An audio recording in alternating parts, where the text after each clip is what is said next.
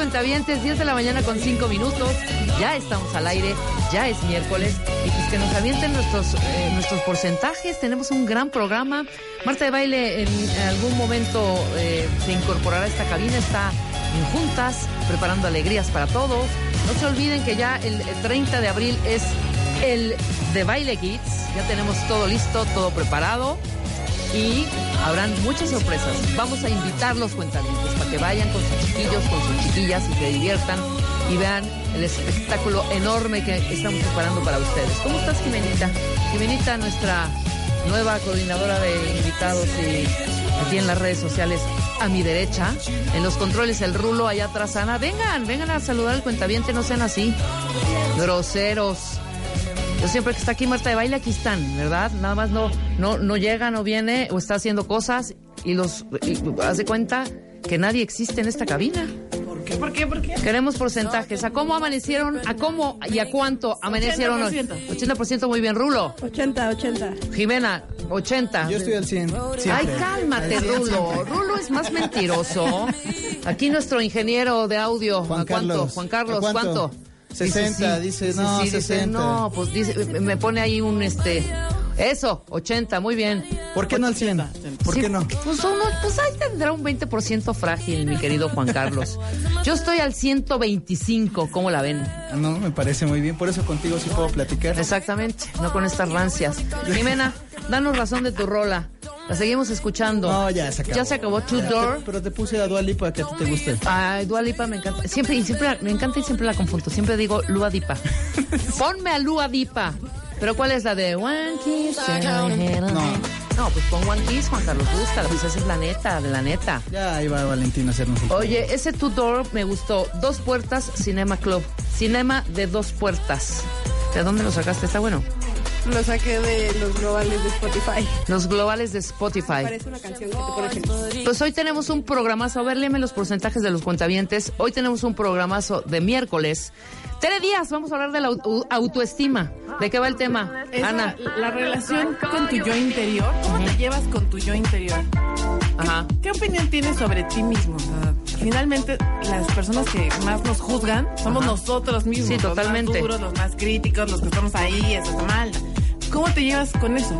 ¿Y cómo lo recuperas? ¿Qué es esa relación de el sí mismo? ¿Qué es eso? ¿Qué es el sí mismo? Claro, ¿qué es ¿Y el sí me- mismo? ¿Cómo mejoramos esa Y relación? que a veces qué rudos somos, exactamente. Pero a veces es bueno. Y muchas veces nos da miedo confrontarnos O sea, a todo el tiempo estamos mismos. hablando de cómo reparar eh, con la mamá, con el papá, con los hijos. ¿Y cómo nos reparamos con nosotros Pues sí, a ver, cuentavientes, Tere. cáiganle con sus comentarios, échenos qué tan rudos se juzgan y por qué y en qué, ¿no?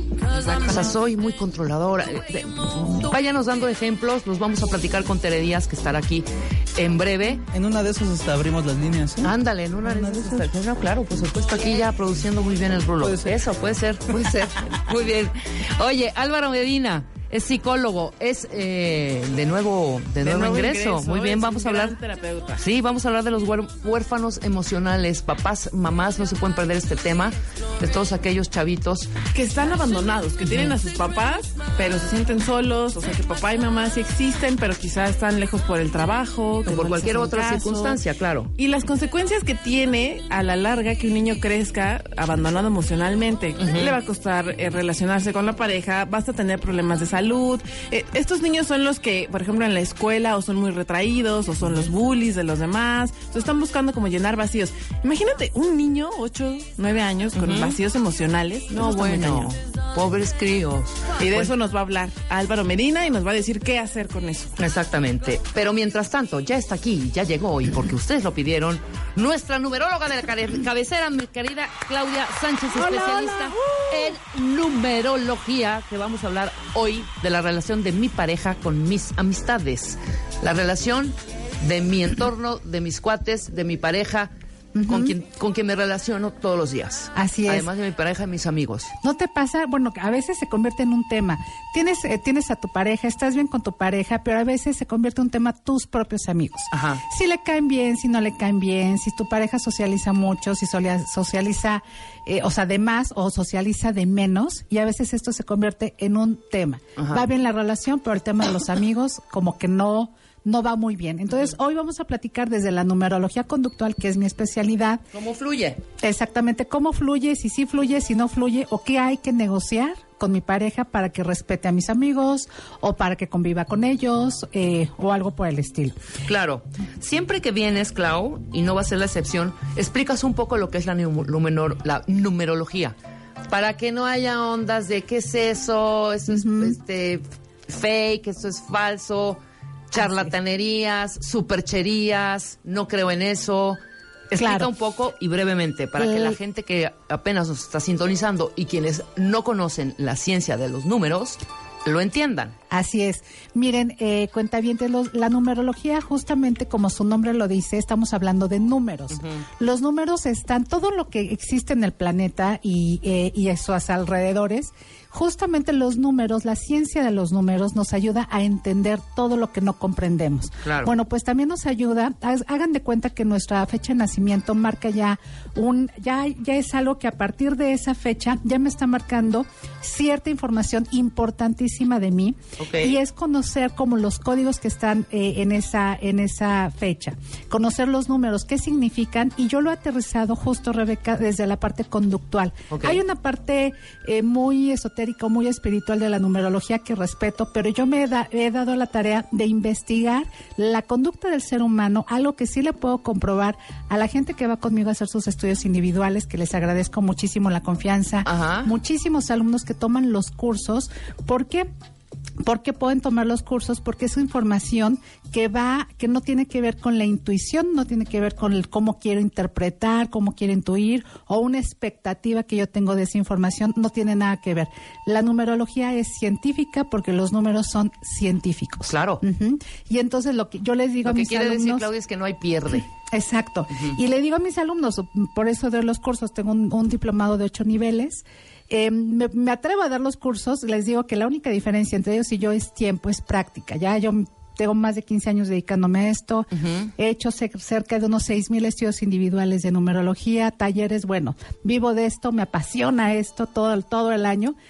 Y, eh, y lo que busco es justamente darle información a la persona que se reconozca a partir de su fecha de nacimiento y nos vamos a la parte de la conducta. Una fecha de nacimiento que te va a decir conocer tus autosaboteadores, cuáles son tus recursos internos para salir adelante, cómo te comunicas eh, y reconociéndote a ti mismo a través de una fecha de nacimiento, entendiéndote mejor, puedes entender también mejor a la gente que te rodea, la gente que amas, tu pareja, tus hijos, tu jefe, tu cliente, tu proveedor, este, etcétera. A través de su fecha entiendo cómo son, ya hay una tendencia y puedo mejorar la calidad de mis relaciones interpersonales con mi, todo mi entorno y eso es lo que buscamos en la numerología conductual, tener una calidad de vida con toda la gente que me rodea porque dejo de pedirle lo que no puede dar, no puede, no me pueden dar y eso me resiente y entonces empiezo a aceptar lo que sí me pueden dar y eso va a marcar la diferencia de una calidad de relaciones interpersonales impresionante. Claro.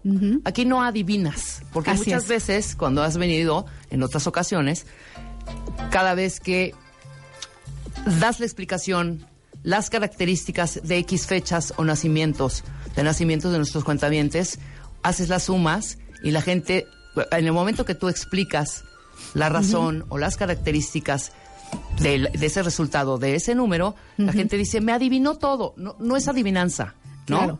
Sí, luego me dicen cu- cuando hago las estu- los estudios individuales. No es leer las "Ese cartas". no, es, es que Claudia, tú me vigilas. Seguramente tienes una camarita en mi casa que me estás observando todo el tiempo. No, no es así. Ojalá yo fuera divina y ya me hubiera sacado la lotería 20 veces. Cuenta bien, ahorita estaría como haciendo numerologías, pero en Hawái o algo por el estilo. Claro. Ujú, Sí. Pero sí es, es, es, es algo científico y es una satisfacción enorme cuando la gente va a hacer un estudio individual y encuentra respuestas de sí mismo, o los alumnos que van tomando los cursos, que tienen una mejor relación con su gente, que le hacen la numerología a la familia, la pareja. Ahorita estoy arrancando con un curso nuevo de numerología para las ventas, con resultados muy padres, y es muy satisfactorio, que es una herramienta práctica, muy profunda y muy asertiva. No, increíble. Y sobre todo, seguir los consejos y seguir los tips y las herramientas que les das. Así ¿no? es. Hay veces que nos has dicho, este año no se invierte, Este año no te cases. Este año no hagas negocios. Este año quédate en tu chamba, no busques otra. ¿No? También Claro. escuchar un poco sobre Claro. todos los consejos que nos das y los tips y las herramientas. Pero el Claro. tema que traemos el día de hoy es ver cómo fluye la relación de nuestras parejas, cuentavientes, con nuestras amistades, nuestros amigos, ¿no? Así es. Pues Así adelante. Aquí estoy viendo que es por meses ahora, no es por días. Así es, hay que recordarles que eh, tenemos en, en nuestra fecha de nacimiento, hay cinco aspectos que nos eh, con- que impactan nuestra personalidad. El día de hoy, por cuestiones obviamente de logística y de tiempo y todo, solamente vamos a hablar del mes de nacimiento de tu pareja. Ok. Ujú. Entonces, de la pareja, cuentavientes. Va Bueno. a ver cómo fluye con sus cuates, ¿no? Ok, bueno, si tu pareja es eh, ha nacido el mes de enero o el mes de octubre, estamos hablando de la misma información.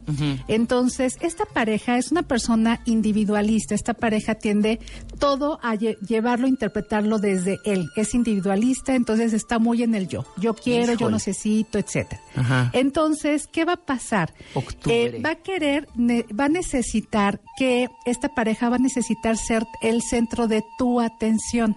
Entonces a veces, lo, sí, te, te ha pasado, te ha pasado, ya nos dice Jimenilla. Jimenita te, ya te está haciendo sentido. ¿Qué va a pasar? Quieres ser el centro de tu atención, entonces a veces puedes sentir cierto celo por el tiempo que le dedicas a tus amigos, por la atención que le dedicas a tus amigos, y esto es normal. Entonces, en lo que lo- lo- la sugerencia es que lo que le- logres negociar con tu pareja, trata de hacerle saber que tu prioridad sí es tu pareja, que tus amigos sí te importan, sí, pero hacerle sentir y saber que tu prioridad es la relación sentimental, que los amigos ocupan un lugar importante en tu vida, pero que le vas a respetar siempre el tiempo que, le- que ya te comprometiste a dedicarle a tu pareja, eso lo, va- lo vas a respetar. Y aquí el tema se trata de negociar. Claro. A esta pareja pues la verdad, sóbele el ego un poquitín. Es que cuánto te quiero, cuánto te admiro. Eh, ha- habla por experiencia.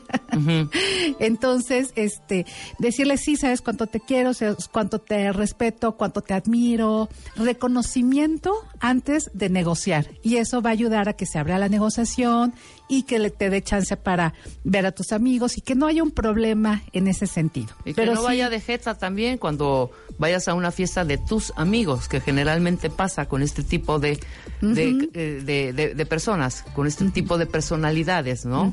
Que muchas es. veces, no sé si te ha pasado, Jimena, que te dicen, sí, sí voy, pero van nada más para checarte. Sí. No van para están- pasársela bien. Para "Sí no puedes". dejarte sola, ¿no? Ajá. O te aplican la de sí, ve, o sea, diviértete. Y todo el tiempo en el celular checando así. ¿Y ¿A qué cómo vas? llegas? Y ya ¿Y cómo llegaste. ¿Y por qué sigues ahí? Y dime, y esto. Y es como. Me habías dicho que te venías más temprano, porque, claro, eh, pues es que es una, una pareja individualista. Entonces, lo que debe de trabajar esa pareja, ya a nivel personal, las personas de enero o de Ajá. octubre, es bajarle tres rayitas. De verdad, el mundo no gira alrededor de ustedes. Y eso los hace sufrir o generan complicaciones con la relación con la pareja, con la familia o, o con las demás personas. Entonces, hay que aprender un sano individualismo. Primero yo, y después hay un nosotros. Y entender ese nosotros, aquilatarlo y saber negociar con ese nosotros, pareja, familia, equipo de trabajo, amigos, etcétera. Si no se complica. Pero se extiende un poco más, no solo al, al círculo de amistades que uno tiene, sino igual en el trabajo. Si llegas un poco más tarde o si estás en juntas más tarde, eh, este... Si tienes estar un jefe muy. así Sí, como no, este, este constante estar eh, provocando que le contestes las llamadas, Claro. saber en dónde estás, Sí. ¿no? ¿Qué es lo que pasa? Es una personalidad, quien nace en enero o en octubre, son personalidades un poquito este, ególatras, un poquito narcisistas, un poquito. Entonces, quieren, eh, a- quieren hacerle sentir a la gente que está a su alrededor que ellos son la autoridad. Sí, o sea, es que es quien manda, soy la autoridad a nivel pareja, a nivel jefe, a nivel equipo de trabajo. Entonces yo quiero, necesito y quiero tener la última palabra, porque ¿qué es lo que pasa con esta pareja? Sin darse cuenta, esta pareja tiende a generar eh, un ambiente eh, complicado porque son personas que invaden, sin darse cuenta, invaden el tiempo de los demás, el espacio, espacio de los demás, la plática de los demás sin darse cuenta, Ok. ¿no? Entonces, no lo hacen en mal plan, sino simplemente este, están invadiendo, por eso te, te están marcando, te están invadiendo tu espacio. Estás con tus cuates o estás trabajando y te están marcando y a qué hora vas y que no sé qué y por qué no has llegado. Invaden sin darse cuenta. O es la persona que va a decir, vente amiga, te invito, ¿no?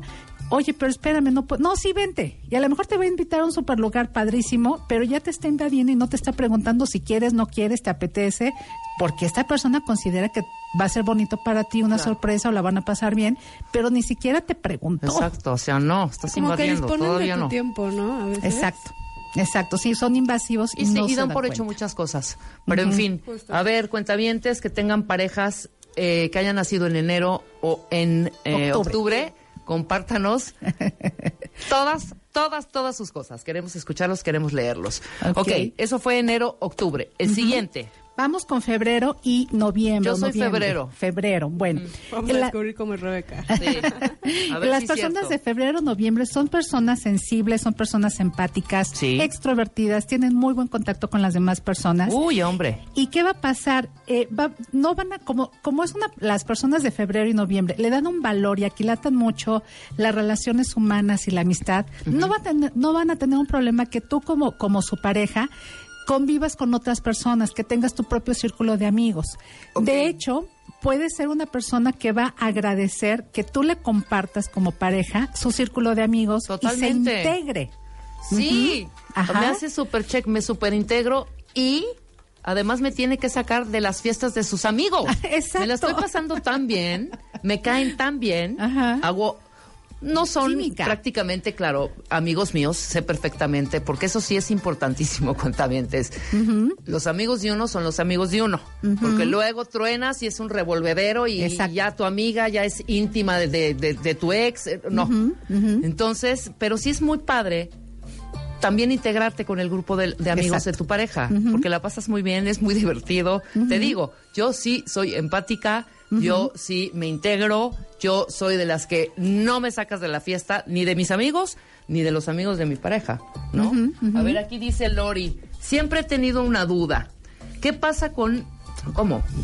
Ah, sí, con los prematuros. Es decir, aquellos que debían nacer en marzo y nacieron en febrero, por ejemplo. Bueno, miren, la fecha de Porque estamos nacimiento. hablando de febrero. Claro, la fecha de nacimiento en la que nacemos ya has- haya sido por, eh, lo programamos eh, con cesárea, eh, fue prematuro, lo que sea, la fecha que nacimi- nacimos, yo creo que el ser de nuestro bebé ya escogió esa fecha, haya sido como haya sido el O sea, nacimiento. prematuro nació en febrero, es febrero. Es febrero, exactamente. Lori es febrero. Entonces se escucha bien. Entonces, continuemos. Este, es mi, este es mi mes. Exactamente. Entonces, justamente como, como te describes, Rebeca, así es febrero y noviembre. Estas personas van a ser sensibles, empáticas, tienen muy buen contacto con, la, con las personas y como son personas que tienen sentimientos muy loables, le dan gran valor a la gratitud, a la amistad, por los buenos tiempos. De hecho, eh, febrero puede ser una buena expareja. No se resiente, no es así de, ay, me voy a vengar y lo voy a Sí, hacer. no, no somos vida". No rencorosos los de febrero. para nada, porque le das valor a lo importante, Claro. que es la amistad o los buenos recuerdos o la gratitud. Entonces, bueno, pues justamente esta pareja va, va a agradecer que te que inte- la integres a tu grupo de amistades y va a ser una se va puede eh, convertir en un buen amigo. Aquí lo- justo lo que decías eh, Rebeca es que logres identificar que tú eh, qué tan deseoso estás de compartir a tus amigos, porque hay parejas que no quieren compartir a Sí, sus claro. amigos. Sí, tú los Entonces, tuyos y yo los míos. Exacto, y que, y marcan muchísimo la Ni diferencia tanto y que se vale. al santo, ni tanto que no lo alumbre. Exacto. Punto. Entonces, a lo mejor la persona, la pareja de febrero o noviembre, pues sí te va a demandar, oye, pues invítame, compárteme, voy a estar, llego un rato, eh, o Ah, yo con tus todos lados, amigos. ¿eh? Ok, Totalmente, excelente, sí. excelente. O llego al final y me tomo un cafecito, una cervecita al final y, y, y convivo un rato contigo y con tus amigos. Y esto, Claro. esto es justamente lo que tienes que negociar. Pero sí van a ser muy buenas, eh, muy buena compañía porque son súper, súper empáticos. Claro, y yo creo que no solo o no necesariamente febrero y noviembre, sino todos, todos, todos, todos los meses, todos los que hayan nacido en cualquier mes del año, pues sí tener esta esta apertura con, con las amistades de cada uno, Claro. pero siempre, siempre, siempre teniendo ese respeto de que son Claro. tus cuates, son tus amigos y son los míos, ¿no? Claro. Y fíjate que no siempre, Rebeca, ahorita que hablemos de las personas del mes de julio, Uy, no, no, les siempre, encanta. ¿no? Les- bueno, no. ahorita, vamos a hablar. Seguramente habrá y también cuentavientes sabrán que no les encante. Así vamos es. a hacer una pausa al regresar marzo, abril, mayo, junio, julio, hasta septiembre. Así es. Después del corte con Claudia Sánchez, especialista en numerología. No se vayan. Cuenta Cuentaviente. Cuentaviente. Queremos escuchar tu historia. Manda un mail a radio arroba martadebaile.com y cuéntanos qué tema o especialista cambió tu vida. Los cuentavientes con las mejores historias serán parte del programa en vivo para dar a conocer todos los detalles del cambio en su vida. De Baile, solo por W Radio.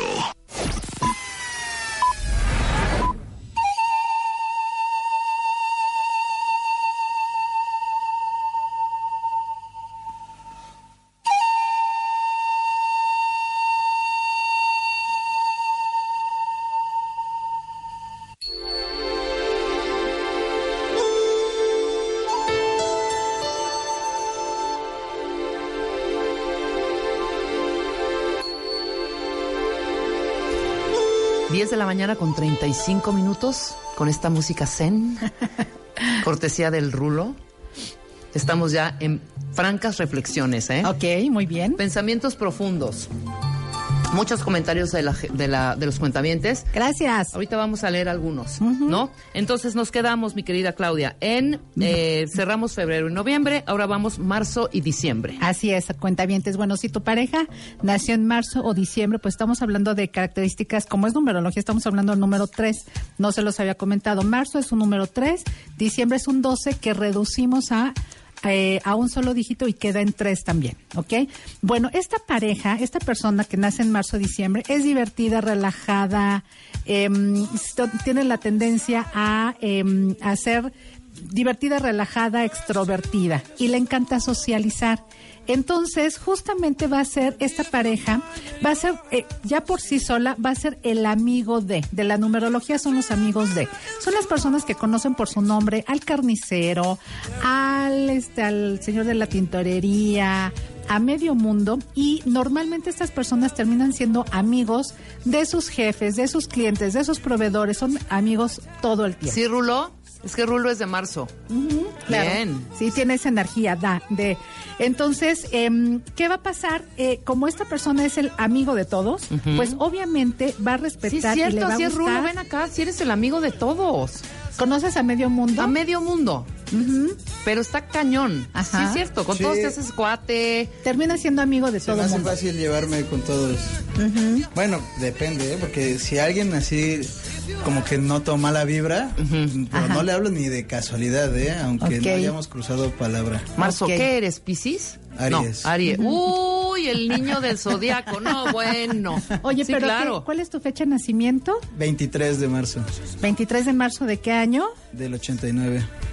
Millennial ok, este. Mira, Soy millennial. esta característica que llegas a ser selectivo tiene que ver con el número 9.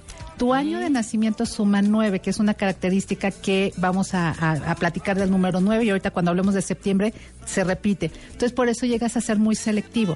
Si tú consideras que alguien no te está nutriendo, no te está aportando nada, dices no, qué flojera, con permiso, bye, y es bye, bye, bye. Sí, O así sea, con la mano en la cintura. Ni, pero, ni les hablo así, pero para nada. Me exacto. cuesta mucho trabajo. Ok, y es precisamente por esta parte muy selectiva. ¿Qué pasa, cuentavientes? Cálmate, que nuestra fecha de nacimiento lo prometo, Rebe.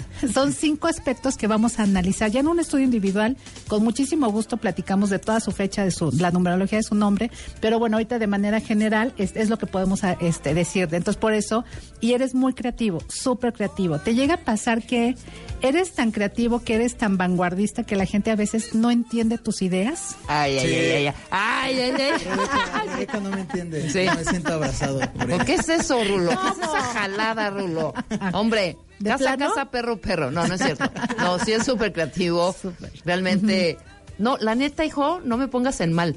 Cada vez que le digo, a ver, hay que hacer esta idea, la desarrollo y le digo, perfecto. ¿Cuándo te he dicho? Nada más te digo, cámbiale el qué por el la, haz de cuenta. Ahí entre los dos la ¿No? planchamos. Pero no, muy bien, muy bien, muy bien. Pero, Pero es. sí, luego me pasa que estoy pensando así, eh, no tengo la idea y yo solito digo, no, sí, ya, ya me estoy fumando mucho ya. no me va a entender. Ajá, ya- Marta de baile. Es más, a la segunda ya luego ni yo me entiendo. Pero sí, sí es así. Así es. Cuentavientes, compártanos si su pareja o ustedes son así. Así es. Estamos hablando de marzo y diciembre. Ok. Así es. Ok, entonces, bueno, terminando en marzo y diciembre, eh, lo que vamos a hacer, lo que va a hacer esta pareja, pues obviamente va a estar muy contenta con tus amigos, va a compartir padrísimo y de hecho puede ser la pareja que termina siendo más amiga de tus amigos, la que decías hace Claro. rato. Esa es la que sí dice, claro. Y eso choca, ¿eh? Sí. Neta. Es horrible, porque luego se andan mensajeando y ¿por qué te mensajeó mi mejor amigo? ¿Sabes? O sea, ¿de qué se trata? ¿Y Cada yo quien sus amigos, ¿eh? Que Claro. cada quien sus cubas. Y este, eh, por su personalidad tan natural así, pues termina siendo mejor amigo. Y como decías, ya cuando truenan, Ay, se- resulta que terminan. Claro, terminan siendo más amigos de, de Los amigos mi de la pareja.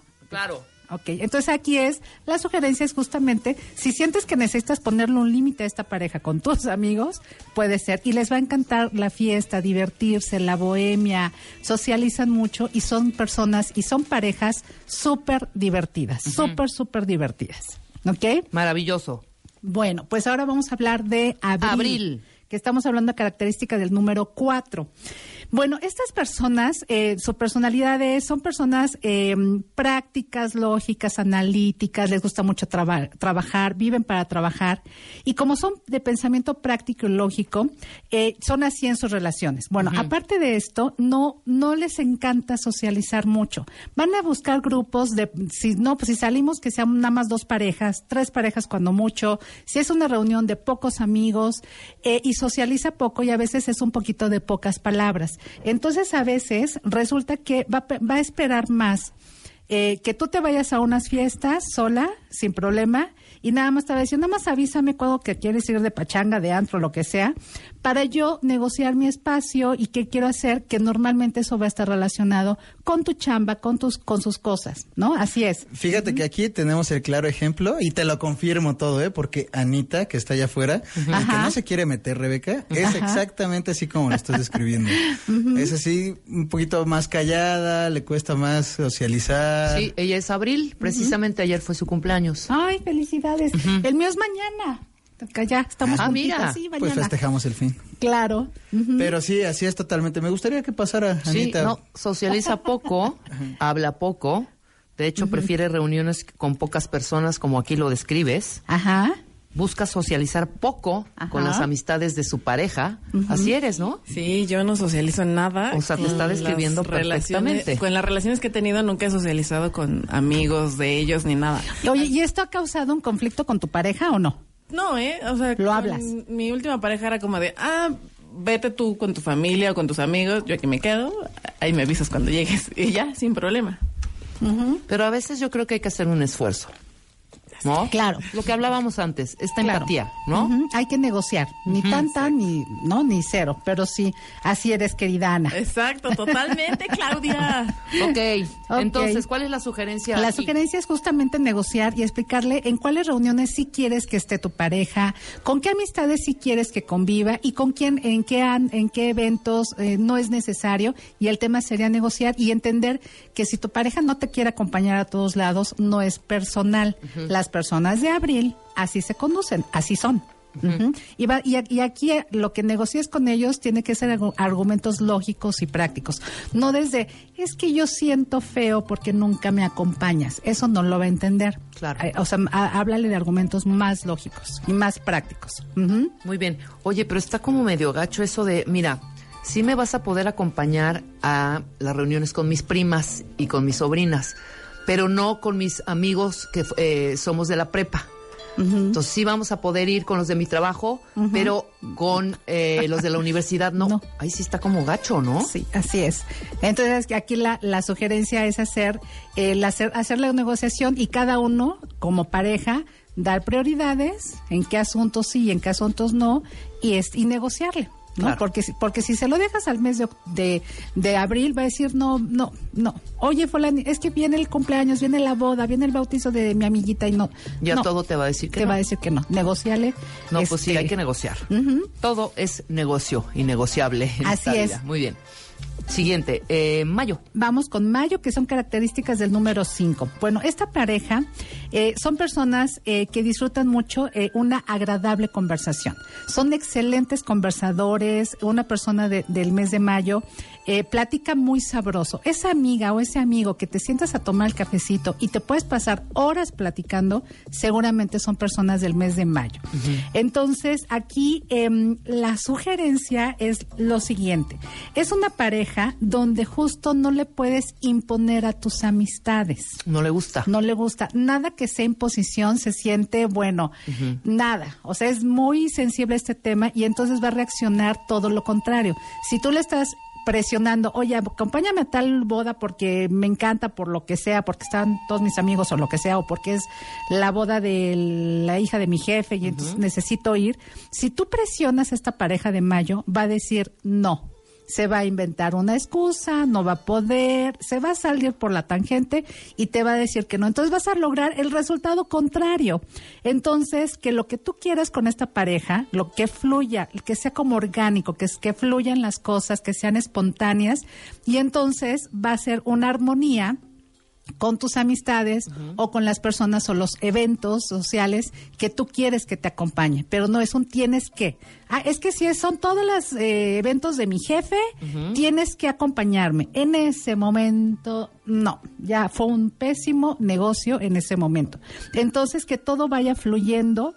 eh, de manera natural y, em, y, y que, y que todo fluya. Esa es la sugerencia. Y cuando es no, respeta su no. ¿No? Porque si le insistes va a salir eh, justamente todo lo contrario. Y como es un buen conversador, es una persona extrovertida y normalmente con mucho carisma, seguramente de manera natural va a caer perfecto en tu círculo de amistades. Seguramente. Bien, muy bien. Junio. Junio. Bueno, estamos hablando de características del número 6. Esta persona también es empática, socializa muy bien y de hecho puede ser excelentes anfitriones porque son personas que tienen mucha capacidad de contención, de cuidar de un equipo, de un equipo de trabajo, de la familia, de los amigos. Va a ser la amiga que te invita a, o la pareja que te invita a su casa y tiene perfecto qué le va a dar a cada quien. Si un tipo de determinada bebida, si sabes que una amiga está a dieta, pues le compra pescadito asado nada más para ella, en fin, va a ser un excelente, excelente eh, anfitrión. ¿Qué es lo que busca una persona de junio? Busca la vida como muy zen, justamente así como está la música, muy zen, muy en armonía.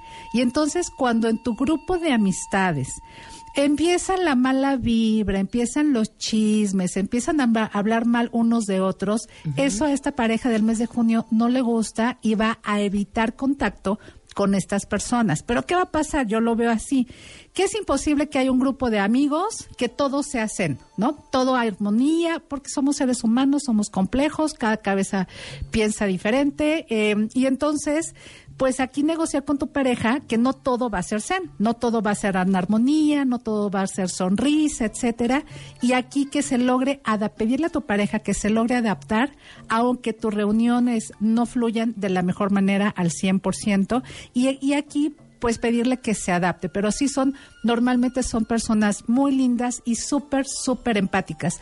No va a ser la amiga de, ¿no? No, no es como las personas del mes del, del- de, de marzo o diciembre o las personas de febrero Ajá. o noviembre que terminan siendo amigos de tus amigos, no lo creo, pero sí va a ser una persona empática que cabe perfecto, es una personalidad linda, negociadora, se adapta, este, se le abren las puertas muy fácil de cualquier lugar a las personas del mes de junio, súper, súper fácil.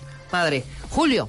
Julio, bueno, aquí es todo un tema. Cuentavientes, todo un tema. ¿Por qué? Porque esta pareja, por ser del mes de julio, su tendencia es a ser ermitaño, su tendencia es a ser una persona que no le gusta estar en contacto con mucha gente, eh, habla mucho de sí misma, tiende a ser súper, súper reservada. Ajá. Entonces, el que conviva con tus amigos está bien difícil. Normalmente va a ser la persona que va a decir, ay, vete tú, ¿no? Yo sin problema, vete tú a tu antro, vete a- con tus amigas, vete a la boda, sin problema.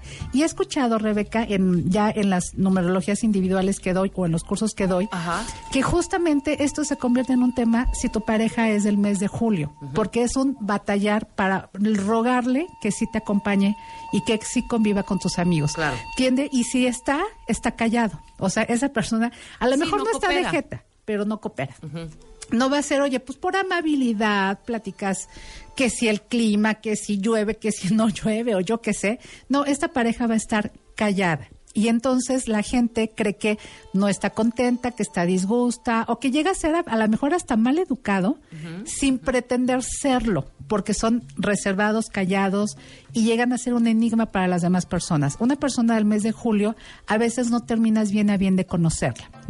Esa es su personalidad. Entonces aquí em, la, eh, la sugerencia es, uno, no te tomes personal esto, si no quiere convivir con tus amigos, no quiere ver- convivir con tus amigos ni con casi ninguna persona, ni con los- sus propios amigos, ni con sus propios compañeros de la oficina. Y después, justo lo que decíamos, pues negociale, dile, oye, ok, entiendo tu, tu que así eres, pero cuando yo te necesito, te pido que estés. Y entonces en tales eventos o por apoyar a un amigo mío o lo que sea, sí te pido que estés. Y esto, la sugerencia, si es de julio, pues decirle que sea más flexible en ese sentido y se permita estar cuando la pareja lo necesita. Pero si es una pareja un poquito rara.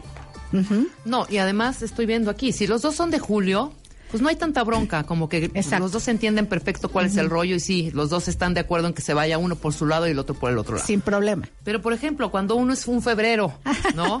Sí. Amigable, que le gusta Ajá. la party, la fiesta, vamos a rolar, y que tu pareja no te acompañe de verdad. Sí, sí, sí, de pronto se siente un vacío enorme. Muchas veces hasta creen que, que tu novio es este tu novio imaginario, ¿no? Claro. Porque nunca va. Yo tenía una amiga que decían, van a creer que no, que mi amigo es ima- que mi novio es imaginario. Sí tengo novio, Claro. pero no le gusta salir, ¿no? Exactamente. Una chica, eh, justamente le hice la numerología de ella y de su hijo, de checar su fecha, el nombre, etcétera. Y se acababa de divorciar y justamente fue por esto. Su pareja, su ex marido era de Julio. Y dice, Claudia, era impresionante. A los lugares donde yo llevaba a mi hijo a, a- a pasarla bien, a comer a cierto lugar, a los juegos, etcétera, la gente creía que yo era mamá soltera. Porque claro. nunca Nunca o sea, nombre. asumían, claro, asumían que la cuata era mamá soltera o divorciada, ¿no? Y ella, pues obviamente se terminó divorciando y se divorciaron en Santa Paz sin problema. Y él metido, el ¿qué pasa con las personas del mes de julio? Son personas que se meten mucho en el mundo del conocimiento, la investigación, la ciencia, los libros, todo lo que represente conocimiento, y esa es su prioridad. Entonces no le dan prioridad a la pareja, a los hijos, a los Claro. amigos. Yo creo que como dice Rebe, o sea, todo es negociable, ¿no? O sea, puedes estar en tus libros, en tu investigación y lo que quieras, pero te aviso con tiempo que tenemos tal evento, entonces igual darse el chancecito Sí, ya de... prepárate, hombre. Sí. Por lo Claro, menos y un cuando par de días al mes. Claro, cuando toca estar, las personas del mes de julio, porfa, sean flexibles y sea y estén cuando su pareja los necesite, porfa. Porque seguramente aman esa pareja, sí, pero tienen que hacérselo saber. ¿no? Seguramente, Estar claro. presentes, claro. Totalmente. Agosto. Agosto. venga. Bueno, ver, venga, es, una, es una personalidad fuerte.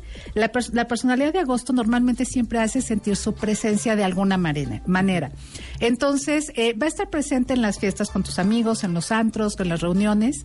Eh, por alguna razón se hace presente, ¿no? O sea, se hace sentir. Bueno, son personas extrovertidas que tienen buen contacto con las demás personas y se les facilita sin problema socializar con tus amistades. Aquí el tema es que haya una conversación interesante y el tema es que haya una conversación en qué sentido. Las personas del, del mes de agosto con este 8 son personas muy, muy canalizadas al área laboral al área económica, al área de negocios. Entonces su vida es mucho en cuál es el resultado de esto, cuáles son los beneficios de cualquier tema, de cualquier eh, plática. Entonces esos van a ser los temas que les van a interesar. Los temas eh, espirituales, emocionales, de pareja, no les van a interesar, entonces normalmente va a ser una plática un poquito aburrida, que se va, se va a ir por otro lado, y entonces aquí la sugerencia es que esta pareja del mes de agosto, hablarle, decirle, oye, si no está la plática como tú quieres, te hago, te pedirte que hagas un esfuerzo para que, para que fluya bien la plática y a lo mejor hablar de cosas súper triviales y no pasa nada. ¿Te hace Porque si no, sí, porque si no tienes como a aburrirte y es como, ah, ok, y ya vas a otra cosa. O estás callada y no te integras con no te integras, claro, exactamente. Eso es lo que sucede. Exactamente. ¿Y qué va a pasar? Aquí la persona, eh, las personas del mes de agosto, esta pareja, normalmente le va a dar prioridad a su trabajo. Entonces va a ser la pareja que te dice, mira, tú te vas con tus cuates bien y yo tengo chamba. ¿No? O sea, con el celular, con la me traigo la laptop de la oficina, etcétera, y va a buscar verdaderamente trabajar en algo sin problema y tú te vas a ir perfecto, eh, poder irte perfecto con tus amigos. Ahí está. ¿Te pasa así, Jimena? Sí, sí me pasa muchísimo. Ah, pues ahí está. Así como a ti, Jimena, muchos cuentavientes, no estás sola. Septiembre, el último. Septiembre, bueno, es una es una pareja de personalidad encantadora, divertida. Septiembre son es Marta. Marta. Es justo esta esta risa franca que tiene Marta, igual. Tú Ajá. también, este, em, ah, no, perdón, es que estaba pensando en el número, número tres, perdón. Eh, septiembre son personas eh, de personalidad encantadora, divertida, socializan, este, mm, eh, extrovertidas, pero vamos a socializar poco con las lo- con las amistades, justamente por lo que decía hace un rato, que son personas súper selectivas. Y entonces, en este ser selectivo, si considera que las tus amistades no están aportando algo importante, le va a dar flojera y sí va a ser muy selectivo. Va a ser la pareja que te va a decir, con su tanita y perenganita, sí, pero con este Con fulanito, con y fulanito, fulanita, no. Y va a ser un no rotundo y ahí puede ser que no haya ni nada de flexibilidad y entenderlo y comprenderlo. Va a buscar que sean personas, eh, las personas del mes de septiembre, que sean personas, en general las amistades o la gente y la plática profunda, que nutra mucho tu, a tu espíritu, a la parte intelectual, a la parte laboral, etcétera. Y no siempre es así. Entonces, eh, aquí entender que es la, la personalidad del mes de septiembre. Y aquí la sugerencia es que le pidas a esta pareja que eh, que se integre un poquitín, aunque no coincida al 100%. Entonces, no todo va a ser coincidir 100% Claro. y esta parte flexible, pero sí son personas que, como dijo eh, Rulo, cuando es un no, es un no rotundo de manera impresionante. Entonces, aquí, septiembre, eres lindo, encantador, divertido, con una sonrisa maravillosa, Ajá. pero toca ser un poquito más flexible con tus amistades. Increíble, pues ya le dimos un mapa bastante amplio de este tema. Cuentavientes, si quieren eh, consultarlo, está en la página martabaile.com. Lo vamos a tuitear también. Ya pusimos eh, brevemente y concisamente, porque no cabe en un tuit toda la descripción, pero está en martabaile.com. Métanse para que vayan a platicarlo y discutirlo con su pareja en la tarde. Claro que Clau, sí. si alguien quiere tener personalizada un estudio de numerología o si quieren hacerle hacer el curso de ventas que tienes o en la numerología básica, ¿dónde te eh, contactan? Claro que sí, al teléfono 5669-0234, 5669-0234. Eh, arranco taller de numerología básica para que aprendan todo esto, cuentavientes, y tengan mejores relaciones con su, con su, con su gente. Sábado 18 de mayo, este es el primer nivel, son ocho niveles para quien quiera profundizar en esto. Adelante, entonces sábado 18 de mayo, y a lo mejor no doy otro, otro curso de básico en lo que falta del año, en lo que resta del año. Entonces, de verdad, si lo quieren tomar, eh, sería buen momento el 18 de mayo. La numerología personalizada, analizar la numerología de tu fecha, analizar la numerología de tu nombre, que es súper importante para que entiendas tus autosaboteadores, cómo salir adelante, cuáles son los recursos internos que tienes para salir adelante. Ese es el estudio personalizado de numerología. Y estoy con un nuevo servicio, Rebeca, lo estoy anunciando aquí. Ajá. Resulta que estoy dando ya una segunda sesión para todos los cuentavientes que ya fueron por lo menos una vez conmigo, que ya han ido en el pasado, que tengo muchos que van cada año. Muy bien. Este, tengo un estudio de numerología de seguimiento. Ahí vamos a ver tus creencias limitantes. A lo mejor por tu fecha de nacimiento traes un no crezcas, un no triunfes, un eh, eh, no te acerques, etcétera. Hay unas creencias limitantes que nos están obviamente limitando. Hay que ver cuáles son tus creencias limitantes por tu fecha de nacimiento y qué hacer y cómo actuar. Checar la numerología de tu domicilio y checar un desafío que se nos presenta para cada nueve años. ¿Por qué desafío estás pasando para tener conciencia? Entonces, este es estudio de numerología de seguimiento. De seguimiento, perfecto. Y el curso de ventas lo arranco también por, eh, por primera vez, bueno, lo estoy anunciando. Vamos a analizar a partir de la fecha de nacimiento de tu cliente cuál es su necesidad emocional. Y esto lo inicio a partir del 7 de mayo. Van a ser dos horarios, en la, martes y, y jueves, dos, dos horas en la mañana y dos horas en la, en la tarde. Perfecto. Eh, a partir del 7 de mayo, numerología en las ventas, 7 de mayo y el taller de numerología básica. El 18 de mayo. Todo lo- eso lo consultan en www.numerologatv.com, que es tu es. página. Así o en tus redes eh, que te pueden eh, contactar como Clau-numerología. Así ¿no? es. Y en Instagram estoy como numeróloga Claudia Sánchez. Perfecto, en todas las redes, para quien quiere consultar, para quien quiera tener una cita. Nosotros hacemos una pausa. Gracias. Ya está aquí nuestro querido Álvaro Medina. Cuentavientes, importantísimo. De verdad, ¿quién de ustedes sabe cómo está su hijo emocionalmente? ¿Se han dado cuenta? Ahora vamos a hablar de los huérfanos emocionales, esos niños que aún teniendo, teniendo a sus dos papás, teniéndolos a ustedes dos, cuentavientes, se sienten emocionalmente vacíos. Álvaro Medina, psicólogo, aquí, después del corte, no se vayan. Atención, que se exprese el cuentaviente. Manda un mail a sugerencias arroba martadebaile.com y dinos los temas que te interesaría escuchar en el programa. Sugerencias arroba martadebaile.com. Sugerencias arroba martadebaile.com. Marta de Baile al servicio de la comunidad. Solo por W Radio. Bebemundo presenta.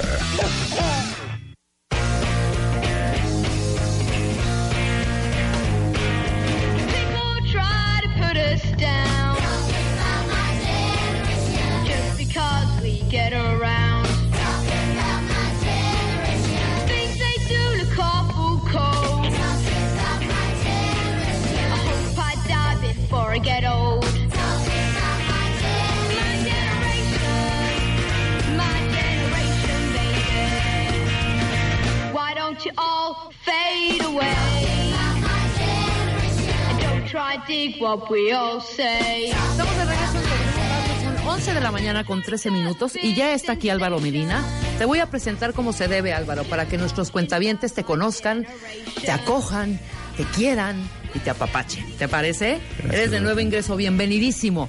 Eh, Álvaro, cuentavientes, es psicólogo. Tiene maestrías en terapia familiar sistémica con especialidad en relaciones de pareja, psicoterapia corporal, ¿voy bien? Psicoterapias Gestalt con especialidad en frontera de contacto y relaciones de pareja. También psicoterapia en adicciones. Es especialista en trabajo de trauma con adultos que sufrieron abuso- abusos en la infancia. Fundador y director de Esencia, Centro Integral para el Alma. O sea, ¿qué no has hecho, mi querido Álvaro? Maestrías, doctorados, ya tienes también, este, ya fundaste una compañía, eh, ves niños, ves adultos, ves todo. Entonces yo creo que es el lugar perfecto y más en este tema que ahorita que tuiteamos esta pregunta, que nos, eh, que nos dimos a la labor de expresarle a la gente, que nos, por favor, nos compartiera su sentir, que cómo ve- veían a sus chavitos, que si podían detectar cuando eh, el chavito está emocionalmente tronado o, o tienen algún vacío. Y fíjate que las respuestas de las mamás sobre todo es, puta, es que yo no sé ni cómo estoy yo. Entonces no puedo reconocer si mi hijo está bien o no. Fíjate ¿No? que ahorita que venía, venía pensando en eso, cómo vamos a hablar de niños con abandono o ausencia o orfandad emocional si los padres no saben ni cómo están ellos. Claro, Mira, el tema es muy amplio, de aquí derivan muchísimas cosas. podríamos estar horas. Horas, tal cual, nos podemos amanecer.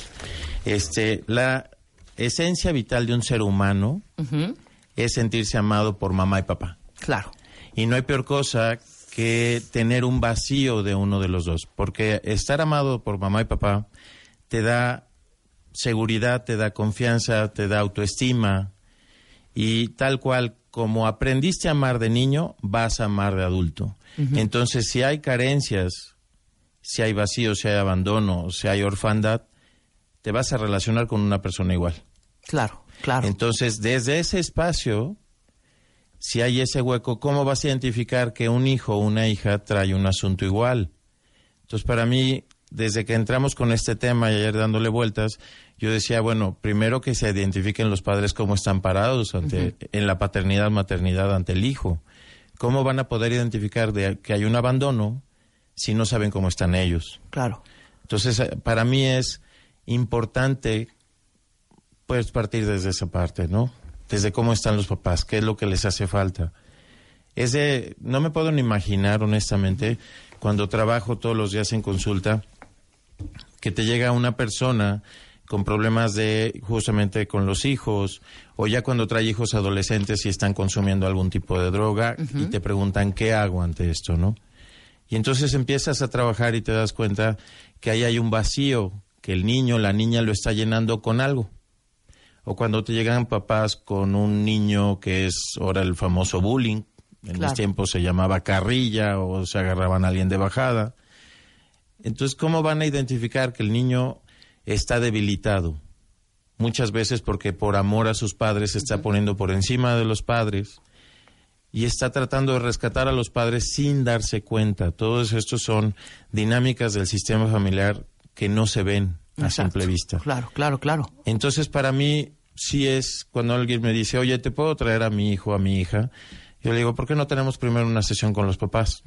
Sí, claro, primero analizas a los padres. Pues sí. A ver qué terreno estás, están rankeando ahí, ¿no? Sí, sobre todo, mira, aquí en la cultura mexicana me toca mucho trabajar con papás donde le exigen demasiado, por ejemplo, a los niños, a los varoncitos, ¿no? Y entonces los eh, hombres. a los Ajá, los hombres, hombres, ok. Este, les empiezan que para que se haga hombrecito, todo se, se cae el niño y la niña sí tiene derecho a llorar, el niño no, y entonces ahí hay una exigencia que el niño natural empieza a ver más a los ojos de la mamá, porque es la que le da la ternura, le da la comprensión y empieza a excluir de su corazón a su padre. Muchas veces pasa por esto, otras veces son patrones repetidos. Cuando vemos un niño o una niña con orfandad emocional, habrá que revisar quién de los padres también está huérfano de papá o mamá. y la mayoría de las veces son los dos. Ok. Porque como te comento, como aprendimos a amar, amamos. Entonces nos vamos a relacionar con una persona que de alguna manera es parecido a nosotros, donde nos espejeamos. Entonces, si los dos traen un vacío, por ejemplo, el papá trae lo que vulgarmente decimos mamitis, pero trae ausencia de su padre, y la mamá trae papitis, pero trae ausencia de la madre, incluso rencor. ¿cómo le va a hacer la mamá si no ha sabido ser hija, relacionarse con su hija, por ejemplo?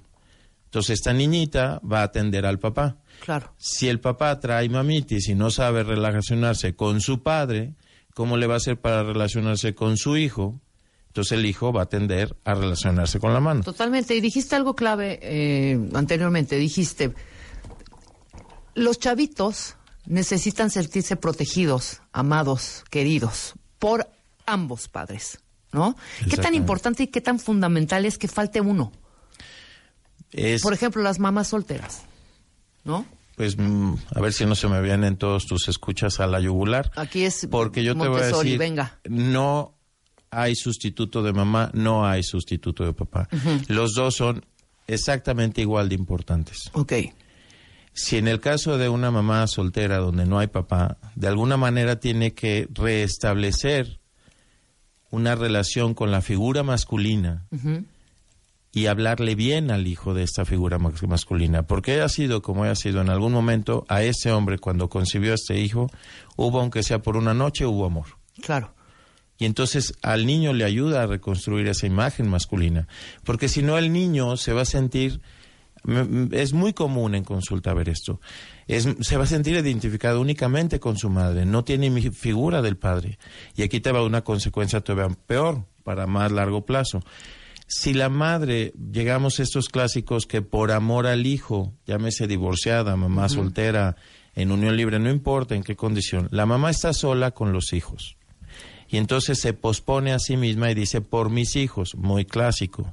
Entonces tú crees que el hijo va a poder crecer y tomar la vida y lo que la vida tenga para él sin culpa, sabiendo que lo que tome es a cuesta de lo que a mi- la mamá le costó, quedarse sin vida. Entonces no puede tomar lo que la vida tenga para él. La culpa es muy grande y no lo permite. Son hijos desarraigados. No hay identidad de dónde vengo, quién soy, no lo hay.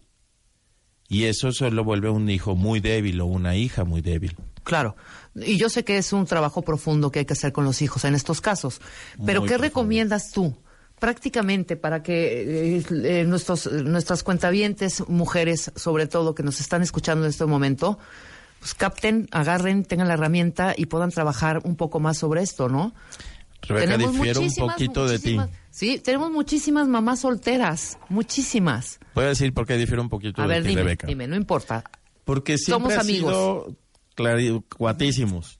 Mira, culturalmente hablando también todo este tipo de cosas, terapias, etcétera, etcétera, Ajá. se le endosan a la mamá, a la mujer, a la responsable de los hijos. Y también creo que mucho de lo que estamos viviendo es a raíz de esto. Ok. Eh, puedo comprender que tengas muchas escuchas, Ajá. posiblemente una gran mayoría, no lo sé, de mujeres, pero creo que este es un tema que tiene que ser entre los dos, entre mamá y papá. Entre los dos. Le- el papá debe de responsabilizarse, no porque engendra al hijo, ya cumplió su función y se retira y se va. Este es un tema de dos. Y por eso vivimos también un poco la sociedad donde vivimos, porque la mujer está sobreexigida a tener que resolver, no solamente si está sola, a ser proveedora, sino también a llegar a su casa y ser mamá y papá al mismo tiempo. Y a tener que resolver los asuntos de de, los hijos y demás. Entonces, ahí sí difiero. Es un tema de dos. Pero si no existe Álvaro, si, pues, si existió esa noche y nunca más. Nunca tuve la figura de mi papá. Mi mamá nunca habló de mi papá. Y, o sea, como que sí quise conocer esta parte, pero como es algo que nunca conocí, pues no siento que es algo que me haga falta, ¿sabes? Mira, Álvaro te va a decir, eso crees. ya, te, ya te analicé profundamente. Pero, honestamente sí, eso crees. Es muy común, me ha tocado mucho que lleguen mujeres que no conocen ni siquiera el nombre del papá. ajá. Entonces, eso yo te voy a decir por qué sí es importante. Porque de alguna manera lo has de ver en tu día a día, en tus relaciones. Si el primer amor de todo ser humano, en el momento en que nacemos, de quien literal dependemos, somos gregarios, no somos como cualquier animalito que si te paren y el animal se va, de alguna manera sobrevivimos. El ser humano es el único que no sobrevive. Te tiene que cuidar una abuela, nodriza, eh, orfanatorio, papá únicamente, mamá, la abuelita, la tía, lo que quieras. Entonces, cuando ya empiezas a crecer, si tuviste esta ausencia de papá, ¿cómo te vas, le vas a hacer para relacionarte con los hombres? Desde ahí vas a tener un conflicto muy grande, porque todo el tiempo guardas el resentimiento y el rencor de que este hombre te abandonó. Entonces, desde ese espacio, cuando no hay la figura paterna, siempre vas a tender a caer en la competencia, en la lucha de poder. Si estamos hablando en el tema de pareja, si estamos hablando en el tema laboral, vas a ser muy buena para relacionarte con las mujeres, pero cuando te toque un jefe hombre, ¿cómo le vas a hacer? O si hablamos de la vida cotidiana en la Ciudad de México, me toca ver infinidad de veces mujeres que me ha tocado hasta en el gimnasio, volteas a verla, ya no hay caminadoras, el otro día estaba a punto de terminar, le digo a una joven, ya voy a terminar, te cedo mi caminadora, y para pronto te voltea a ver con ojos como que le estás desnudando con la mirada y todos estos clichés y estereotipos de que ya yo excitadísimo por la mujer, y yo ni en cuenta, yo le estaba dejando mi caminadora, y entonces ahí yo me doy cuenta, a esta mujer le hace falta papá. Ok. Ok, tú puedes eh, distinguirlo así. Está bien. Lo, a lo que yo me refería es que básicamente hay personas, hay mujeres que lo conocieron quizá una noche y adiós, San se acabó. Pero esas mujeres, aunque conocieron al papá una noche y San se acabó, supongo tienen papá también. Ok, a eso, ah, vamos a, claro, claro, claro, claro. Hace a lo sentido, mejor tienen hermanos, si no tienen hermanos, tienen primos, Se puede tienen tíos. para reforzar esta imagen paterna de la que estás hablando, algún tío, algún papá, algún, eh, perdón, para algún- que el niño y la niña de sepa la mamá, pues. relacionarse con Claro. su papá y no lo hay y nada más fue papá de una noche, está bien, es muy común. Ajá. pero pues tiene abuelo, tiene tíos, tiene primos, y entonces fomentar que esta niña o este niño tenga esa relación con el sexo masculino, o si el caso es de un niño, con el sexo femenino.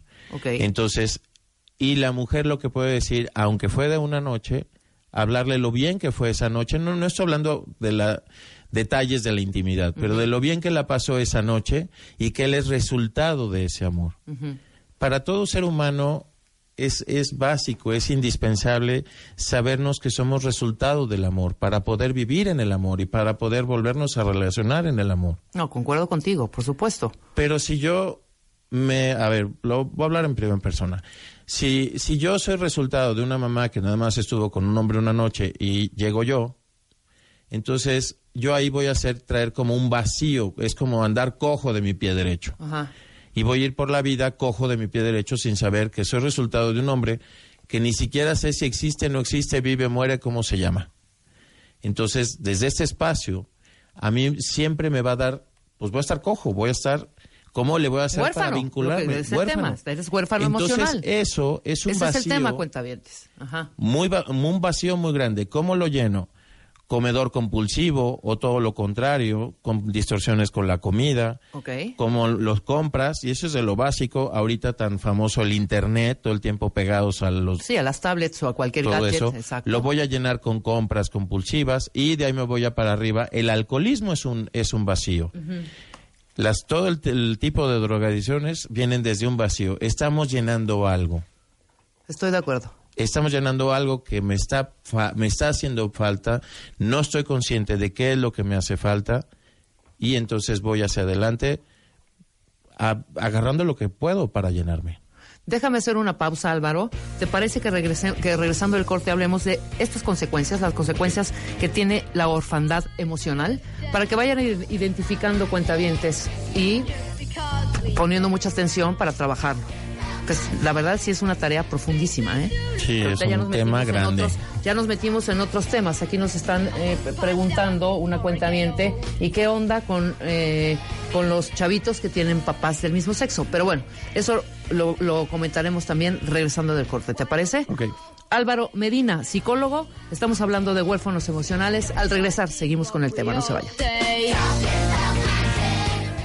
Primer lugar, primer lugar, primer lugar México. Séptimo lugar, séptimo lugar.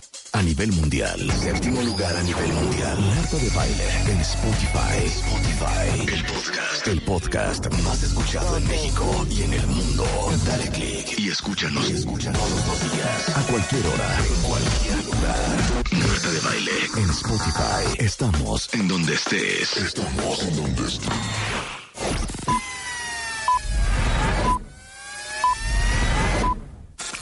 Marta de Baile. Solo por W Radio 96.9. Marta de Baile. Estamos de vuelta.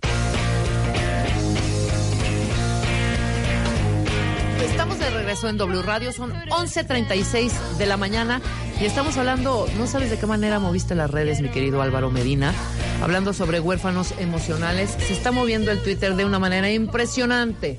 Unos concuerdan, otros no tanto, pero te voy a leer algunas de las opiniones de los cuentavientes, ¿te parece? Muy bien. Eh, se tenía que decir y se dijo, dice Sandra. Bravo, Álvaro Medina. El padre es igual de importante y necesario en la crianza, por lo menos la figura. Eh, Diana dice, soy mamá soltera, mi hijo creció con su abuelo como figura paterna. ¿Eso sirve? Sí sirve, definitivamente sí sirve que el niño tenga a su abuelo como figura paterna, aunque cada que hay oportunidad decirle al niño, él es tu abuelo, tú tienes a tu padre, porque si no hay una transferencia donde el niño va a ocupar en algún momento el lugar de su abuelo para darle esa contención a su madre. Entonces el niño deja de ser hijo para su madre y se vuelve sustituto de papá para su madre. Entonces el niño tiene que saber que hay, hay un padre y de preferencia si lo puede localizar, aunque quitemos las expectativas, Claro. Rebeca, Ajá. de encontrarnos al papá lindo, amoroso como cuento de hadas. A lo mejor es un papá que no le importa, pero el niño que sepa que sí tiene a su padre y que está por ahí. Y mientras tanto se reconstruye a sí mismo y reconstruye su virilidad, su esencia de hombre y su necesidad de papá con su abuelo. Muy bien. Mi, eh, mi padre estuvo ausente y no me he podido casar. Me dan miedo las relaciones. ¿Tiene que ver esto? Ay, híjole, esta pregunta sí que me encantó. Mira, ver, eh, sí. Como hilo de media, hijo. como Vamos. hilo de media, gracias a la que la hizo. Mira, en el tema de orfandad emocional, eh, le vamos a llamar aquí de otra manera, lo que es el abandono.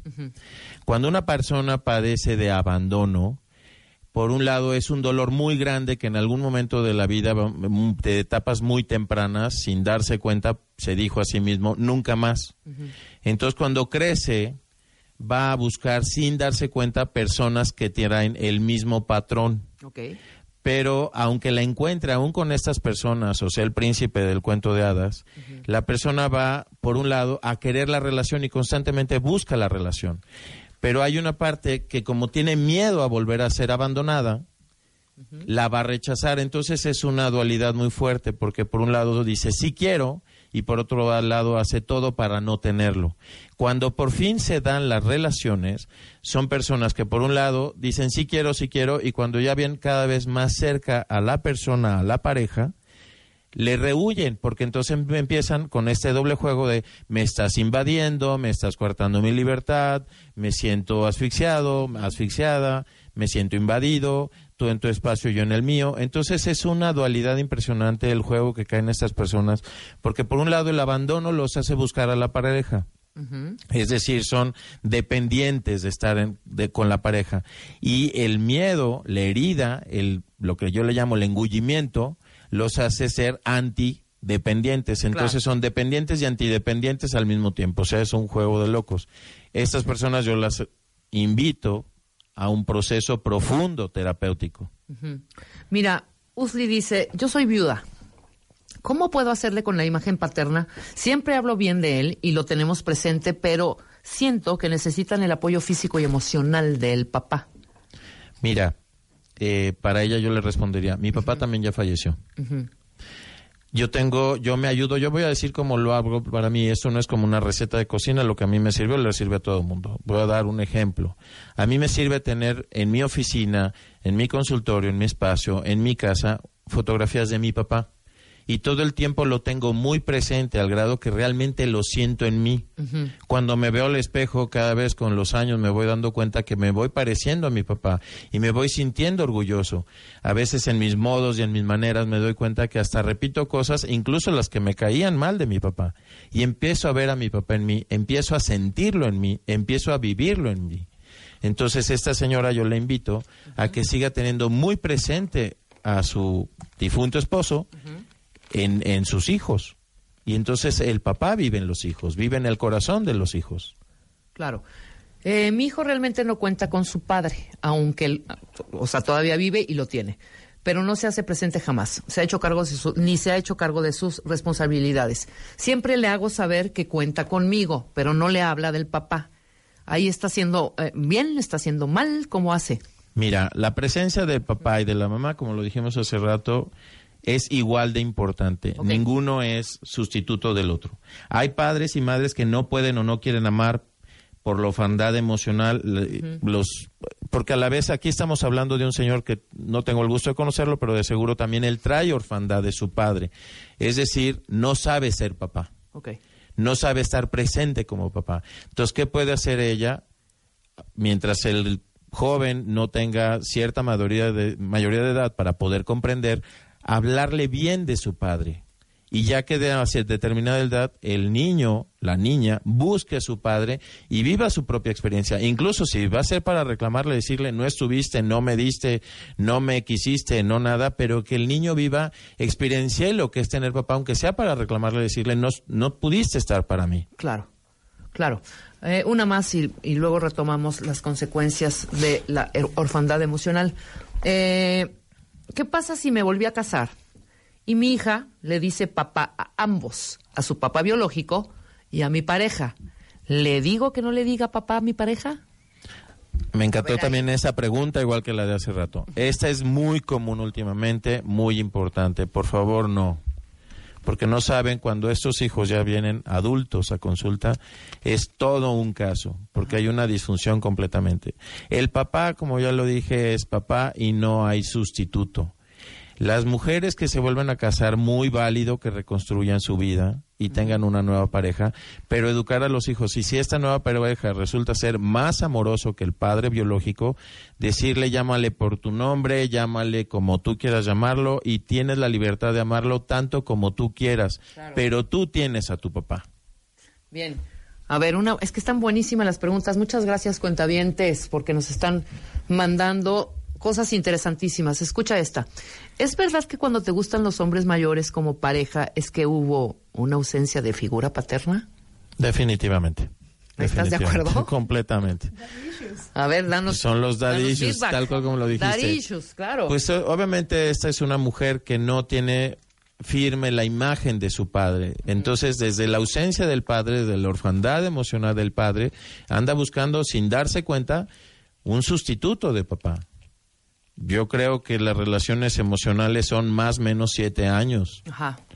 Ya pasado de eso estás buscando sustituto de papá y a veces en teoría es sustituto de papá porque no me extrañaría que estos señores que buscan jovencitas de 20 años y ellos tienen 65 estén buscando también la figura de la madre en la jovencita porque la jovencita les va a dar eh, esto es este es un cliché muy estereotipado que que es nomás el dinero el del grande y la jovencita pone el- su juventud no es cierto también el, el hombre mayor recibe toda esa ternura, esa calidez, ese amor que a este hombre le sigue haciendo falta porque a él lo que anda buscando es mamá. Sí. Entonces, en teoría, la jovencita busca al papá en el hombre mayor. Sin darse cuenta, este hombre mayor está buscando a su mamá en la jovencita. Uf, vale. No, bueno. No, pues Pero definitivamente todos, ¿eh? sí me van a linchar tu público No, si no, son relaciones de pareja que tienen fecha de caducidad. Ok. No son No, duraderas, pues, No. como lo estás. eh, ¿Por qué? Porque emocionalmente hablando tú tendrías relaciones con tu madre o bueno, con tu cállate, padre, no, ¿verdad? claro. Entonces, tarde o temprano, absoluto. la relación es la pasión baja. Claro. Sí, cuando te cae el 20 y te das cuenta, si es que te das cuenta. pues, Si es que te das cuenta, ¿no? Exactamente, exactamente. A ver, lo voy a preguntar porque me están preguntando muchísimos cuentavientes. Venga. ¿Qué onda con las parejas gays? ¿Qué onda con los que tienen hijos del, eh, en un matrimonio homoparental, del mismo sexo? Mamá, es- mamá o papá, es- papá.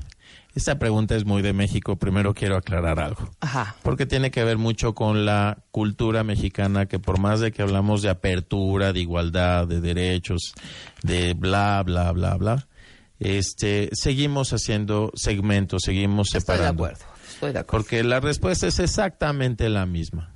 Es Yo igual. no tengo, este, no estoy, no tengo una postura de decir a favor o en contra, así como tajante y determinada. Hay que revisar el caso.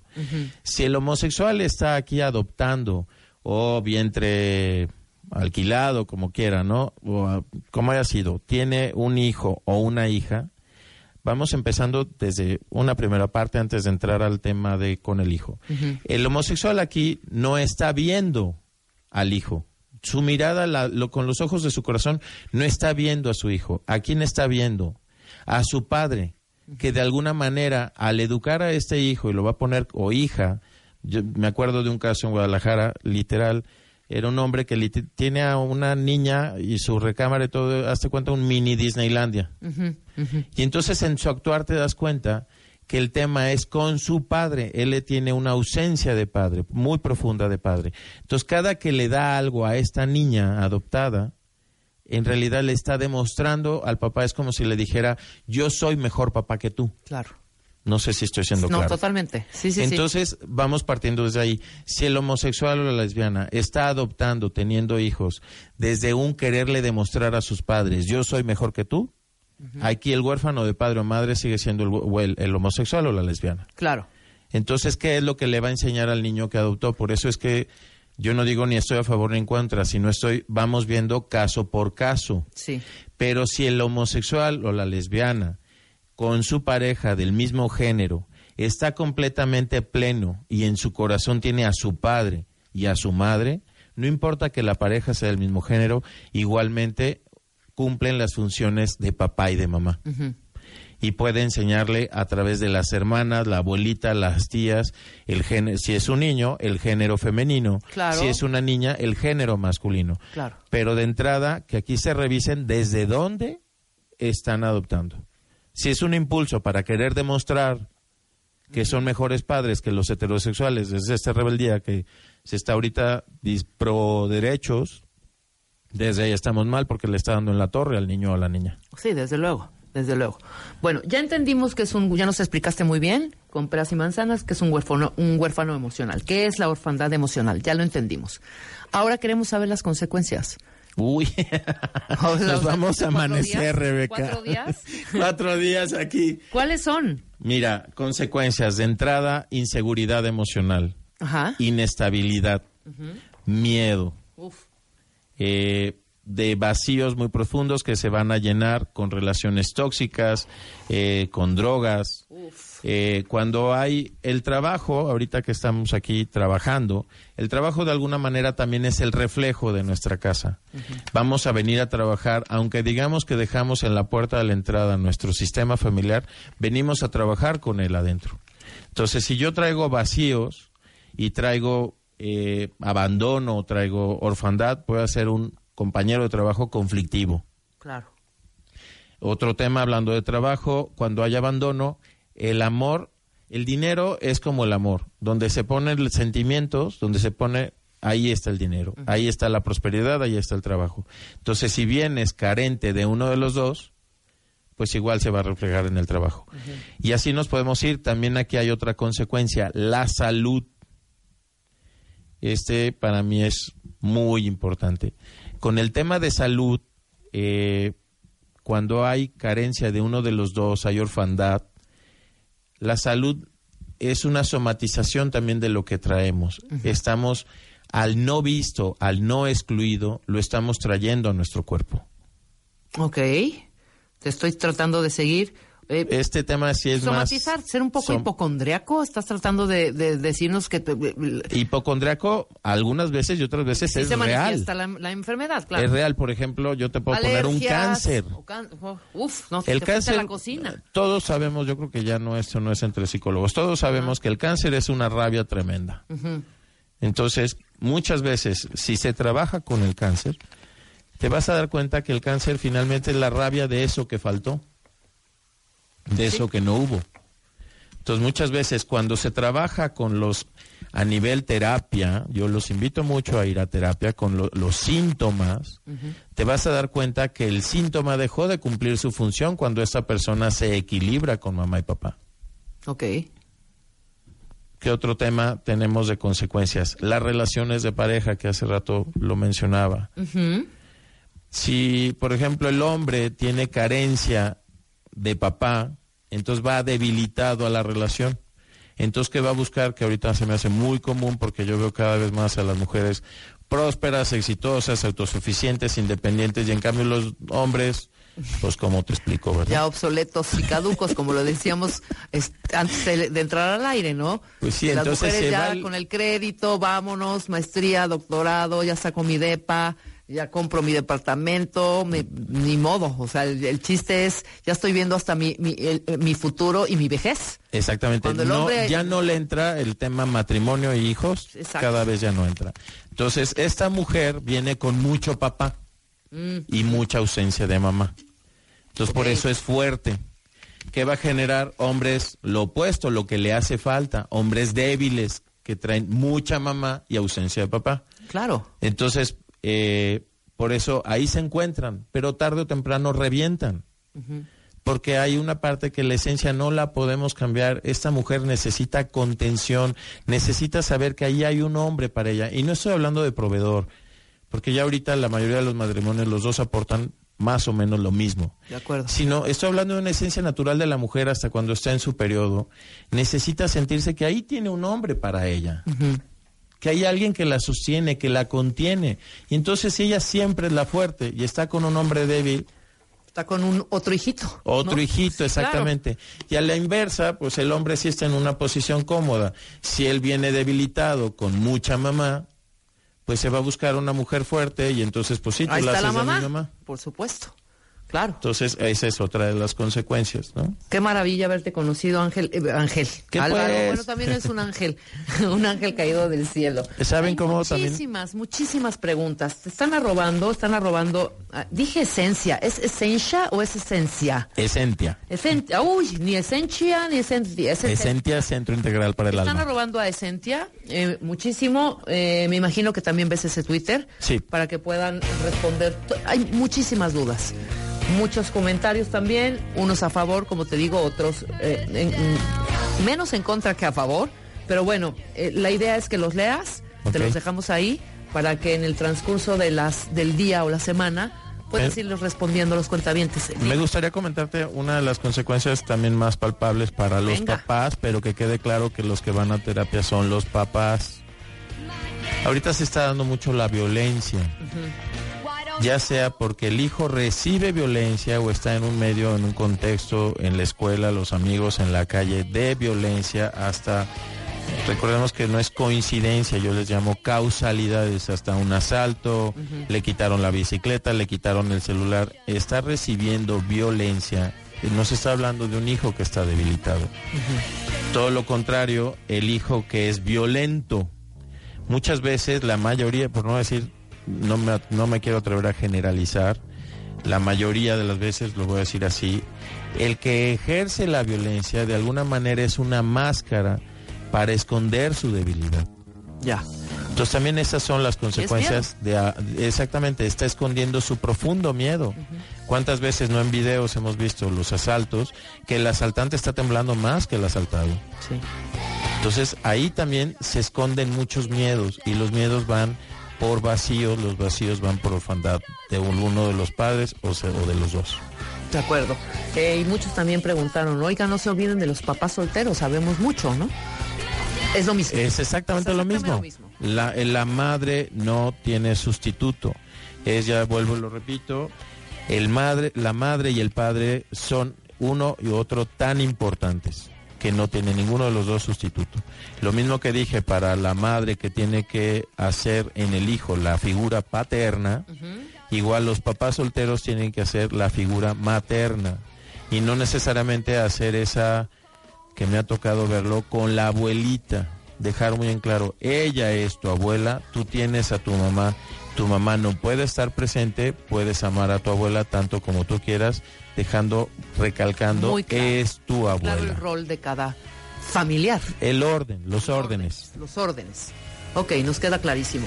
Si alguien quiere consultarte, ¿en dónde te buscan, mi querido Álvaro? ¿Tienes algún consultorio? ¿Das citas? Sí, este, mira, estoy ubicado en la calle de Puebla, número 159, interior Mezanín.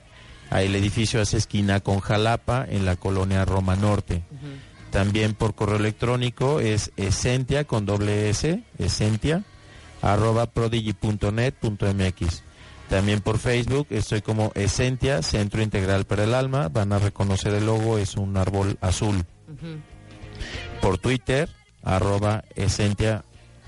eh, y Guión Facebook. bajo centro, ¿no? En Twitter, arroba el Twitter Esencia. es Esentia, perdón, arroba Esentia guion bajo centro. Esencia doble S, cu- eh, cuentavientes. Esentia doble C.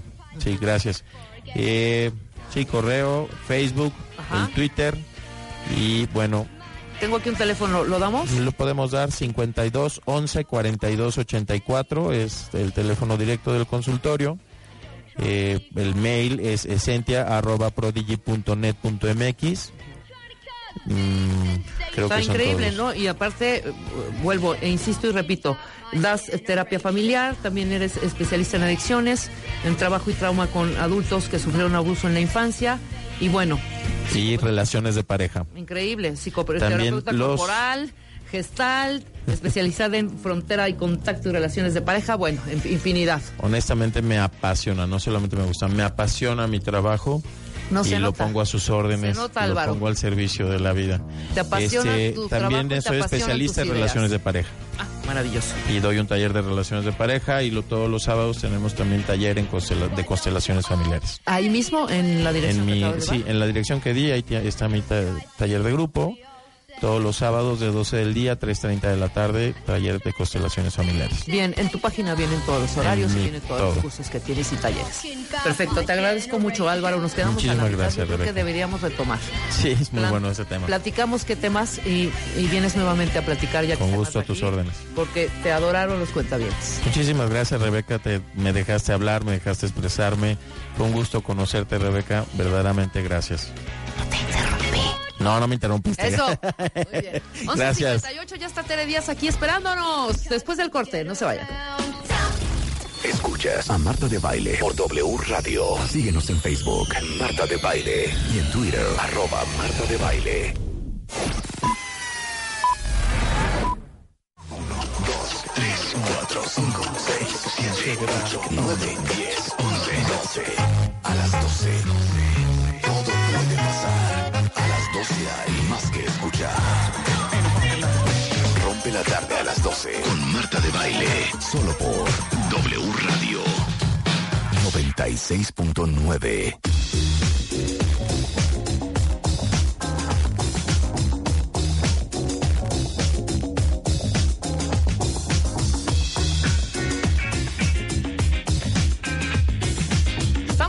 en W Radio, son 12 del día, ya rompió la tarde, 12 del día con 17 minutos, ya está Tere Díaz aquí. Tere, saluda a tu público que te aclama. Es Oh, momento de ¿y un ahora qué? break. Un break. De baile Happy Challenge. De baile Happy El Challenge. reto en la cabina de W Radio es karaoke. ¡Ay! ¡Tere, tu mero mole! De baile. Solo por W ¡Tu mero mole! Te preguntaron seguramente qué canción querías cantar. Pésima, No, ahí me tiene. seguramente. ¿Cuál es tu canción? Y ahí vas. O sea, Tere solo quiere venir a este programa, cuentavientes, a cantar, ¿eh? O sea, te vale si el cuentaviente está deprimido, si se está divorciando, No. si no encuentra pareja, si se lleva del cuerno con la suegra. Te vale. No me vale, pero creo que hay que, hay que poner un poquito de una cosa, un poquito Ponle- de la otra. Póngale su pista. ¿Cuál no, nos vas- pero es ¿Con que cuál esta la traigo, esa la traigo para que la cantemos a dueto. Ah, sí, a la dueto. primera, sí. No, es que No, no, no, además. es que cada una debe, debe cantar su canción, es el reto. Ay, no, Pero es que yo hay no me sé la que es a segunda. dos voces, hay una que es a dos voces. Podemos hacer coros, La de pero los cuentavientes van a votar. Sí. La de a ver, quién es mejor en cuentavientes. este karaoke. Se va a echar su palomazo Tere Díaz. Pero esta yo no ¿Cómo la no? pedí, ¿eh? La de Luis Miguel, no, perdón. ¿Cuál es la de Luis Miguel? No. A ver, pásame la de Luis Miguel. Si tú te hubieras dicho siempre la verdad. Esta es de las dos, ¿eh? Te lo Órale, digo para que pues la órale, vamos a echarnos. El tema de Tere, si da tiempo, es ¿qué onda con la relación con una misma? Le Estábamos platicando antes del corte. Oh, sí nos va a dar esta tiempo. confrontación, Sí ese, nos va a dar tiempo. esa confrontación de tu yo interno. Eso veníamos hablando. Eso veníamos platicando Eso ahorita Tere y yo en el pasillo, profundas, profundos pensamientos, ¿eh? Pero bueno, ahorita vamos a entrar de lleno al, al- de lleno al tema. ¿Qué, Rulo? Ahí está. Pero ¿quién nos va a dar cue? Esta es de las dos. Empiezas tú y yo te digo. Híjole, no me la sé. No, empieza tú. ¿Vas? Ansia encontrarme contigo. Tal vez esto lo hizo el destino. Quiero dormirme de nuevo en tu pecho. Y después me despierte en tus besos. Tú, Vas, sexto no sentido, sueña conmigo. Sé que pronto estaremos unidos. Esa sonrisa traviesa que vive conmigo. Sé que pronto estaré en tu camino. Sabes que estoy colgando en tus manos. Así que no me dejes caer. Ay, qué mal, ¿eh? Sabes que estoy colgando en tus manos. Ahí entramos las dos. Te envío poemas de mi puño y letra. Te envío poemas, puño y letra. Te envío canciones de 440. Te envío las fotos cenando en Marbella. Ahora tú. Y cuando estuvimos Y así me recuerdes y tengas presente que mi corazón está colgando en tus manos. Cuidado, cuidado, que mi corazón está colgando en tus manos. Fatal, hija. Fatal. Qué bárbaro. Es que yo no me la sé. ¿Por qué ponen esta? Se les fue la canción tantito. Se nos fue terrible. Ter- yo, que no nos ayudan. yo les Es que no nos disculpa. orientan, no Uno, nos yo no me la sé. Yo creo que Tere lo hizo muy bien, lo hizo digno. No, no, lo digno, hiciste muy bien, digno, lo digno nada bien. más. ¿Cuál Otra es oportunidad. A ver, dale. A fuego lento, vamos a pasar. por Híjole, es que a fuego lento de Rosana. A ver. ¿Qué tiene? fuego lento tu mirada. Ay, ¿qué tiene? Es que yo sabía que Ana- Te digo una cosa, Dime, por eso dime. sufría, porque me iban a molestar. No, vamos a Por eso sufría. Ahora va Luis Miguel, rápido. Tú. Ay, Una. pero eso no me la sé. Si te la sabes. Si tú me oyes. A ver, me dices dónde. Tú canta. Nos dicen dónde entramos, por favor. Dame cuando entro, Rulo. Si tú me hubieras dicho siempre la verdad, si hubieras respondido cuando te llamé, Si hubieras amado cuando te amé, serías en mi sueño la mejor mujer. mujer, no, está satánico. No, nos están boicoteando aquí cañón. Quieren hacernos quedar mal, ¿eh? Amar, aquí es esto apenas. Yana. Dice 3, 2, Rulo. Y no, bye. ¿Sabes qué? Si tú me hubieras dicho, no, no, no es ahí, Rulo. No es ahí.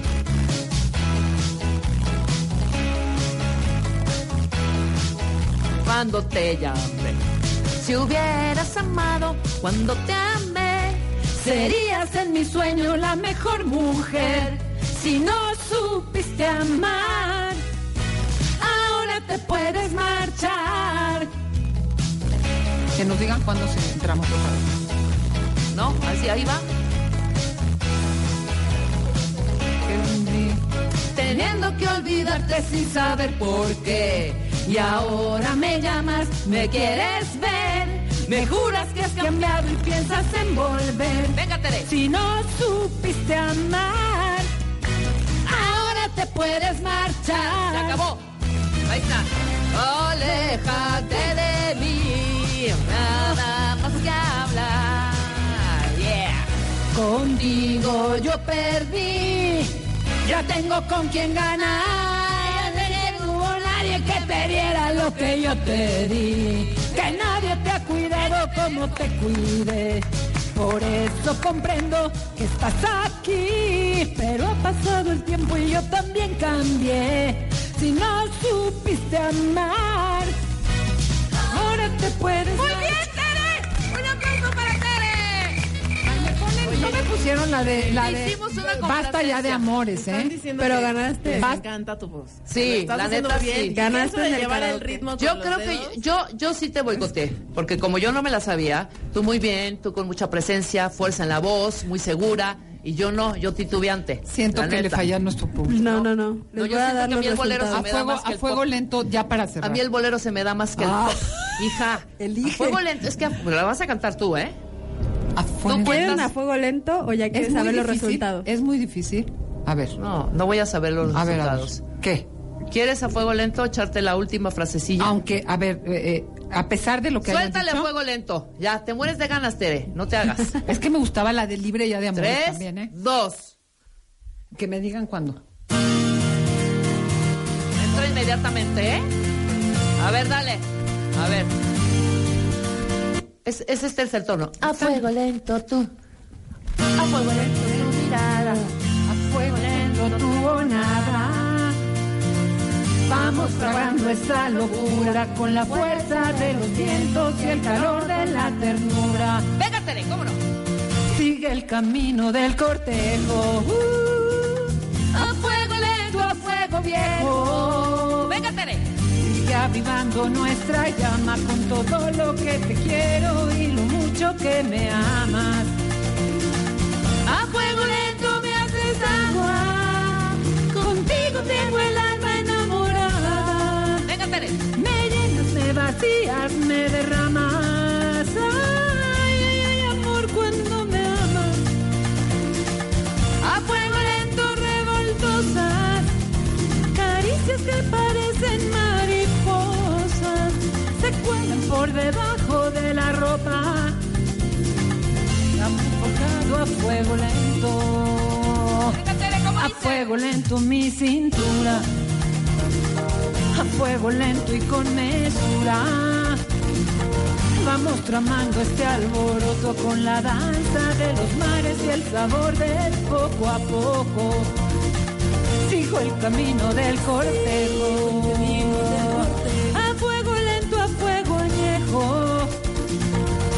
Avivando en nuestra llama tantos días como sueños, tantos sueños que no acaban. A fuego lento me haces agua. Contigo tengo el alma enamorada. Me llenas, me vacías, me desarmas. Ay, ay, ay, amor, cuando me amas. A fuego lento, revoltosas. Caricias que parecen. Por debajo de la ropa y van dejando el sentimiento. Amor forjado a fuego lento. No es mi tono, ¿eh? No es mi tono. No, no es tu tono, No pero lo, tono. lo hiciste muy bien, Tere. La próxima puedo pedir libre ya de amores. Lo hiciste muy Gracias. bien, Tere. Lo hiciste muy Bueno, bien, ya. de verdad. Vámonos estoy a la autoestima porque con- la tenemos que estoy subir. muy, muy, muy conmovida con, con tu voz. Ay, te estás burlando porque no es mi tono. La próxima vez a la persona que se le ocurrió yo quiero hacer unas pruebas para que me pongan en el tono y haga un mejor desempeño. Con Gracias. un, Eso. con un 55%, 56% Dale refresh, de dale los refresh, votos. dale refresh. Ay, Dale refresh. Ahí está, muy bien. ¿Con el qué? ¿50 y qué? Con un 56% de los votos, Ajá. Tere Díaz. ¡Es la triunfadora! ay, pero, pero siento muy medio, muy medio. ¿eh? No, Yo quería el hiciste muy 60. bien. Está la bien. gente ama cuando cantas. Te lo digo de verdad. O sea, no es Ay. broma. No es broma, hija. Qué Desde bonito. que cantaste aquella vez aquí ese, esa canción que le escribiste a tu galán, ¿te acuerdas? Eh, ¿Era poema o era canción? No, es canción. Sí, es una canción que le escribiste Sí, a un ex. ¿no? A un ex. A un ex. No, la gente quedó prendida de tu voz, prendida de tu eso, ahí fui talento. cantautora, ¿eh? No, sí, cómo no. Regresando de corte, cuentavientes, vamos a platicar todo y absolutamente de ese interior de cada uno de ustedes. De esa fuerza interna. Exactamente, al regresar de corte con Tere Díaz, no se vayan. Escuchas a Marta de Baile. ¡Qué estúpido! Radio 96.9. Marta de Baile. Hacemos una pausa.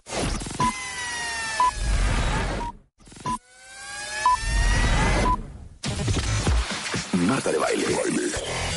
Solo por W, W Radio 96.9. Estamos de vuelta. Ahora sí ya. Serenémonos. Y dejemos de comer. Tere Díaz, psicoterapeuta especialista en desarrollo personal y terapia de pareja. Y tu más reciente libro, Tere, que no se nos olvide. ¿Cómo identificar a un patán?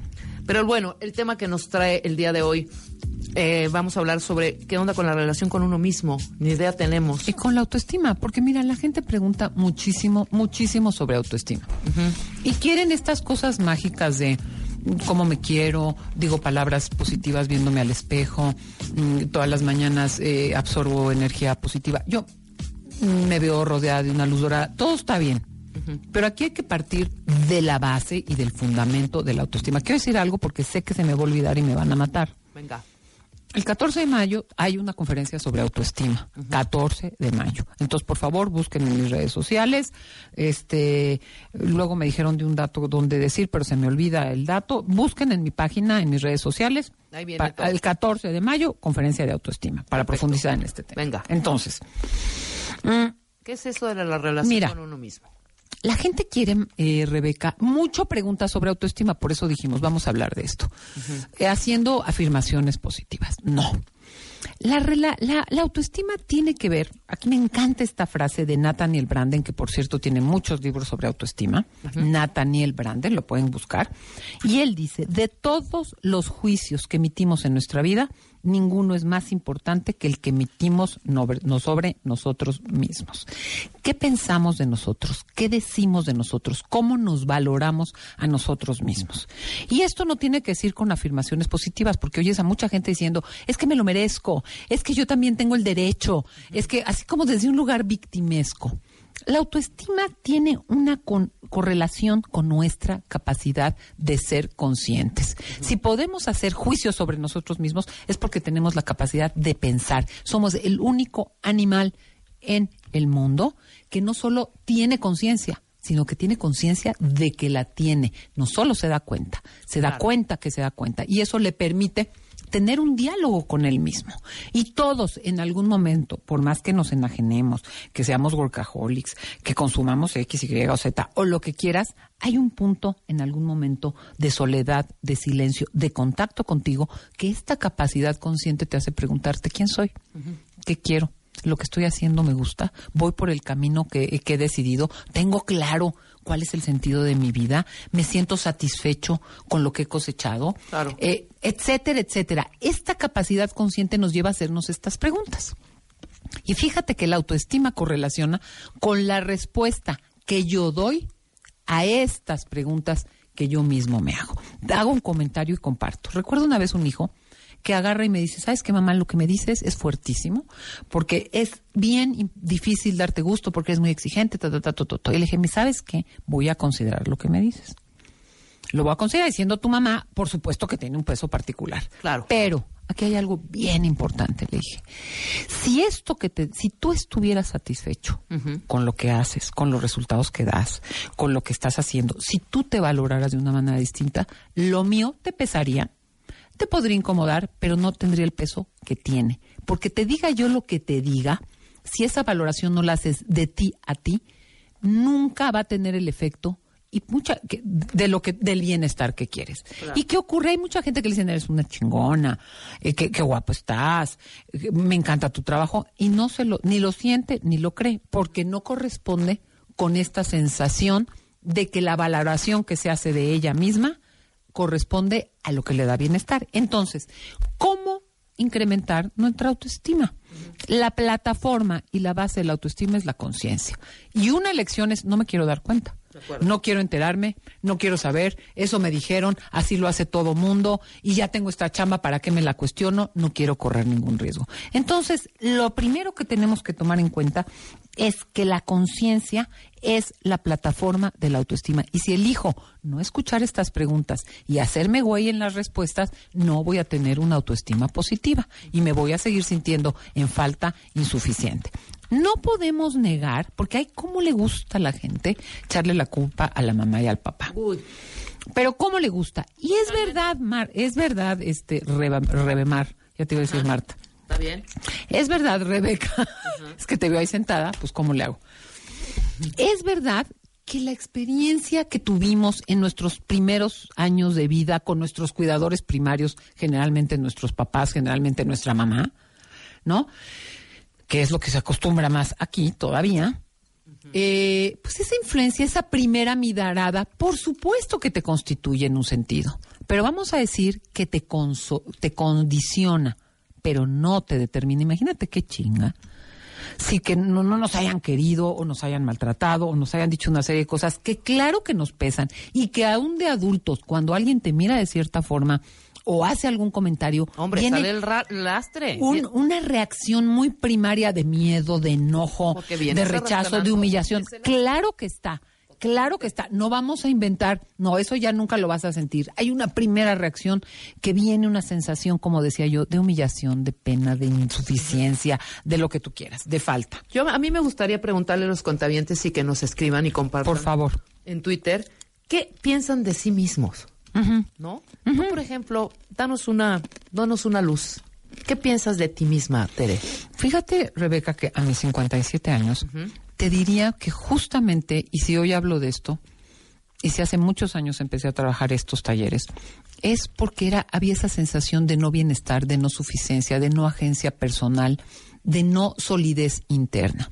Y hoy yo te diría que en las áreas que me evalúo, hablando de esta valoración que uno hace para tener una autoestima, que es el cuerpo, tus actitudes, tu parte erótica y tu parte intelectual, yo me siento satisfecha con mi vida. ¿Qué pienso de mí misma? Que tengo las competencias suficientes, y ahorita vamos a hablar de competencias, para resolver los desafíos básicos de la vida. No todos, no todo lo puedo resolver, Claro. pero que tengo las competencias básicas para ser agente, aún en situaciones que no controlo, de cómo me muestro y cómo me adapto a ciertas situaciones. Eso te da una seguridad, Sí, porque ¿qué es la autoestima? No tengo seguridad. Una seguridad de que puedo torear generar cosas que me gustan, no es que todas van a salir como yo quiero, y torear las que no me gustan, porque No, la vida... Entonces, es una sensación de bienestar que se consolida en que hago uso de mis capacidades que ya conozco, porque se requiere un autoconocimiento. No voy a tratar de hacer uso de competencias que no tengo. Hay gente que quiere hacer cosas y se frustra eternamente porque se, com- se compara. Claro. Es que yo no soy así de guapa, es que yo no soy así, de- es que yo no canto tan bien, es que yo no tengo ese cuerpo, es que, ay, qué brillante es tal persona, es como un libro abierto, todo lo cita textualmente. Bueno, yo no tengo muchas de esas cosas, pero sí reconozco las que sí tengo. Claro. Uno. Entonces, una justa valía de que sí tengo, porque todos tenemos competencias, todos tenemos habilidades, todos. Todos. Entonces la gente que me dice, es que yo, ¿en comparación con qué? Bueno, si quieres ser piloto aviador y, perdón, pues ya no, a lo mejor. Dos, las uso. Claro. Uso esas competencias. Las reconozco en mi justa medida, las uso. Desarrollo más que a lo mejor yo creo que no tengo y puedo desarrollar o perfeccionar, o las que me fallan un poco, las exploto.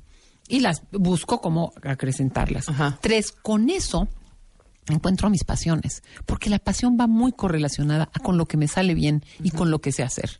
Entonces, eso te da un bienestar cotidiano porque disfrutas lo que haces. Y por último, tiene un sentido, hay una intención. No lo hago nada más por sentirme muy chingona y muy picuda y muy no sé qué, sino que me doy cuenta que mi trabajo, además de que me satisface, de que uso y desarrollo mis competencias, tiene un impacto. Y hay alguien al- a quien toca, no se queda en mí. ¿No? A mí me, me satisface, pero ayuda, acompaña, divierte Claro, al otro. al otro. Entonces, todo eso, si tú me dices qué pienso de mí, que doy gracias porque he podido conocerme, aceptar lo que tengo y lo que no tengo, desarrollar lo que me sale mejor, matizar lo que no me sale tan bien y torearlo con gracia, disfrutarlo, porque hay una cosa de bienestar, de placer, de goce en lo que haces. Y por otro lado, dejar de alguna manera huella en que haga una pequeña diferencia en la vida de los demás. Yo pienso cuántas gracias a palabras, libros, conversaciones, música, arte de otras personas, yo soy la persona que soy. Entonces yo Claro. quisiera, aunque sea en una gota, poder contribuir a que otras personas se constituyen como muchas colaboran a que me constituya yo. No, y Y aparte eso es un sería- gran ejercicio, ¿no? Absoluto. Ahorita te desnudaste en fragmentos en cada área de tu vida y tomaste lo mejor de lo que has aprendido durante largo tiempo y de lo que estás satisfecha y de lo que no lo tiras. Obviamente, aquí están compartiéndonos también los cuentavientes muchísimas, muchísimas cosas muy positivas, uno que otro que dice que está en el hoyo, pero muy bien parados y muy seguros, que eso aparte está padre. Porque la autoestima da seguridad, Claro, la porque la te da una solidez seguridad. interna. Muy bien, cuentavientes. Sí, sí, sí, totalmente. Y es que Muy sabes que tiene tanto que ver no solo con lo que pienso de mí y cómo me siento merecedor y que valgo. Que eso sí es un ejercicio de si me dicen, oye, qué bien, gracias. ¿Cuánta gente? Ay, no, ay, claro que no. No, es más, ahorita que dijeron que canto más o menos bien, gracias. Claro. ¿Sí me entiendes? Sí, sí, sí. Porque es también recibir y poder recibir la mirada del otro. Cuando de muy niño recibiste una mirada muy descalificadora, te cuesta recibir miradas que sí te dan o te hacen ver cosas que sí tienes, porque aparte en esa falsa modestia, ¿no? De no voy a decir porque para que no parezca que soy presumida y tal, hay que saber recibir, pero también hay que saber desarrollar. De acuerdo. Y no puedes desarrollar si no es sobre cosas reales. Por eso, la autoestima tiene dos componentes. Una es la sensación de autovalía, de merecer, que eso la tenemos dada todos por pura dignidad humana, y la otra es de autocompetencia. Sí, la tenemos las dos, pero uno, nos sentimos poco merecedores y esa autocompetencia de pronto es nula. Es nula porque si de veras, no, aquí hay un punto, no la vas a tener la autocompetencia diciéndote en el espejo todos los días, valgo mucho, Exactamente. me quiero chorros, Claro, claro, eh, soy, claro. soy 10 mención. No, hay que desarrollar, y este es el campo central de la autoestima, los atributos personales. Todos tenemos competencias y repito las áreas de la personalidad a nivel corporal, a nivel actitudes, que es nuestra manera de relacionarlos con las personas, este, de, de contactar con los demás, de ser generoso, de ser amable, de ser simpático. Esas son actitudes. Corporalidad está nuestra fuerza, nuestra energía, nuestra belleza.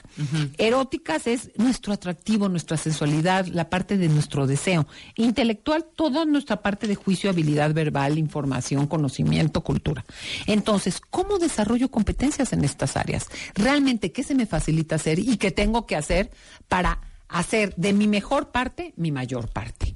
Porque si yo quiero ser tenista, pues yo, yo en particular, te digo, voy a sufrir. Ahí me puedo echar algún partidillo de tenis regándola y disfrutando un rato, pero tengo que hacer, conocerme para hacer de mi mejor parte mi mayor parte. Entonces, ¿cuál es el área de oportunidad de la autoestima?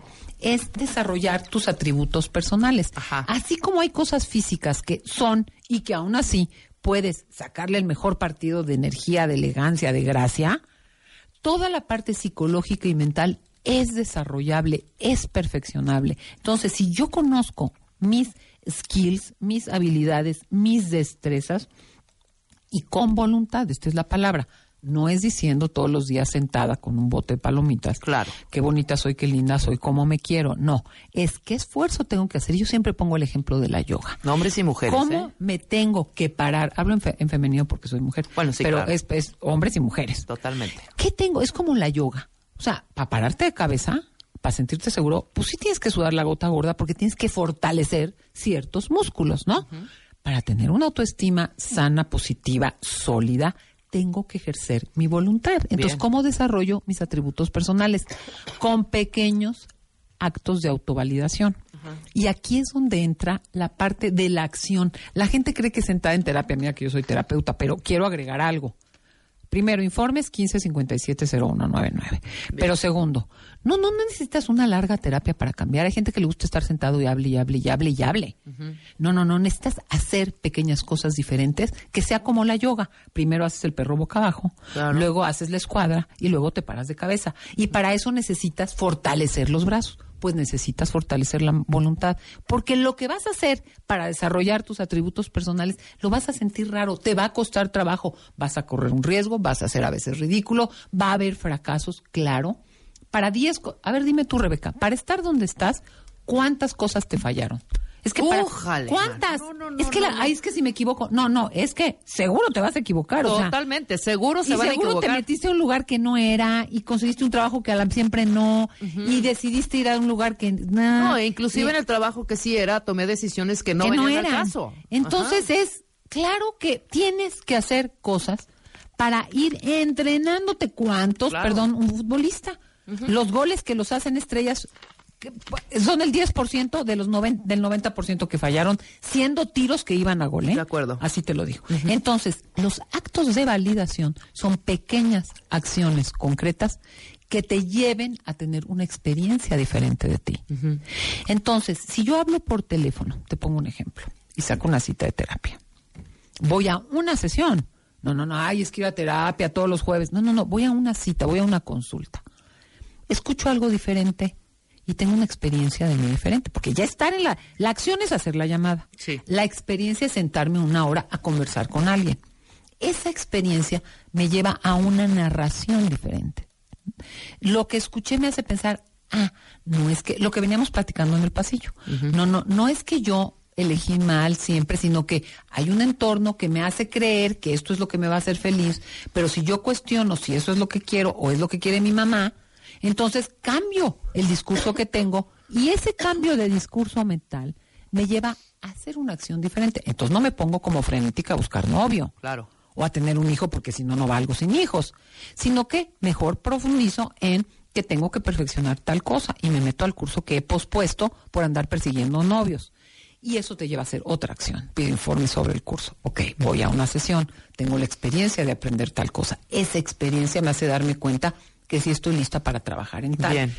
Me explico, es una, Sí, sí, sí. es un triángulo de crecimiento que es acción, una acción concreta que implica mi voluntad, porque queremos muchas cosas sin ejercitar la voluntad y somos seres que estamos muy acomodados en una zona de confort. Hombre, aunque sea incomodísimo, ¿eh? claro. Aunque sea una incómoda comodidad, ahí ahí estás. estás. No, porque salirme y meter, hacer mi currículum, es que no sé ni usar bien la computadora. ¿Sí me explicó?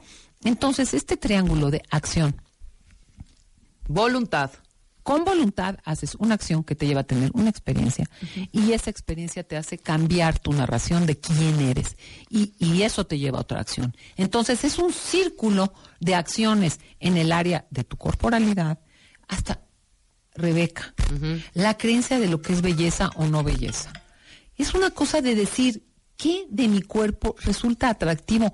Es todo mundo tiene un atractivo físico. No serás el modelo de belleza perfecta, pero cuando descubres que hay mucha gente que no le gusta el modelo de belleza, ni la flaca flacura con la cinturita así. Claro, O sea, hay una claro. serie de cosas que nos compramos y que no nos permitimos cuestionar. Entonces, a nivel corporal, a nivel actitudes, que desarrollo, un poco de más paciencia, simpatía, amabilidad, recibir, aceptar recibir, abrir las puertas de, de- de ciertas conversaciones de intimidad, a nivel erótico, poder permitirme introyectar lo que es mi ser mujer, mi ser hombre, etcétera, etcétera.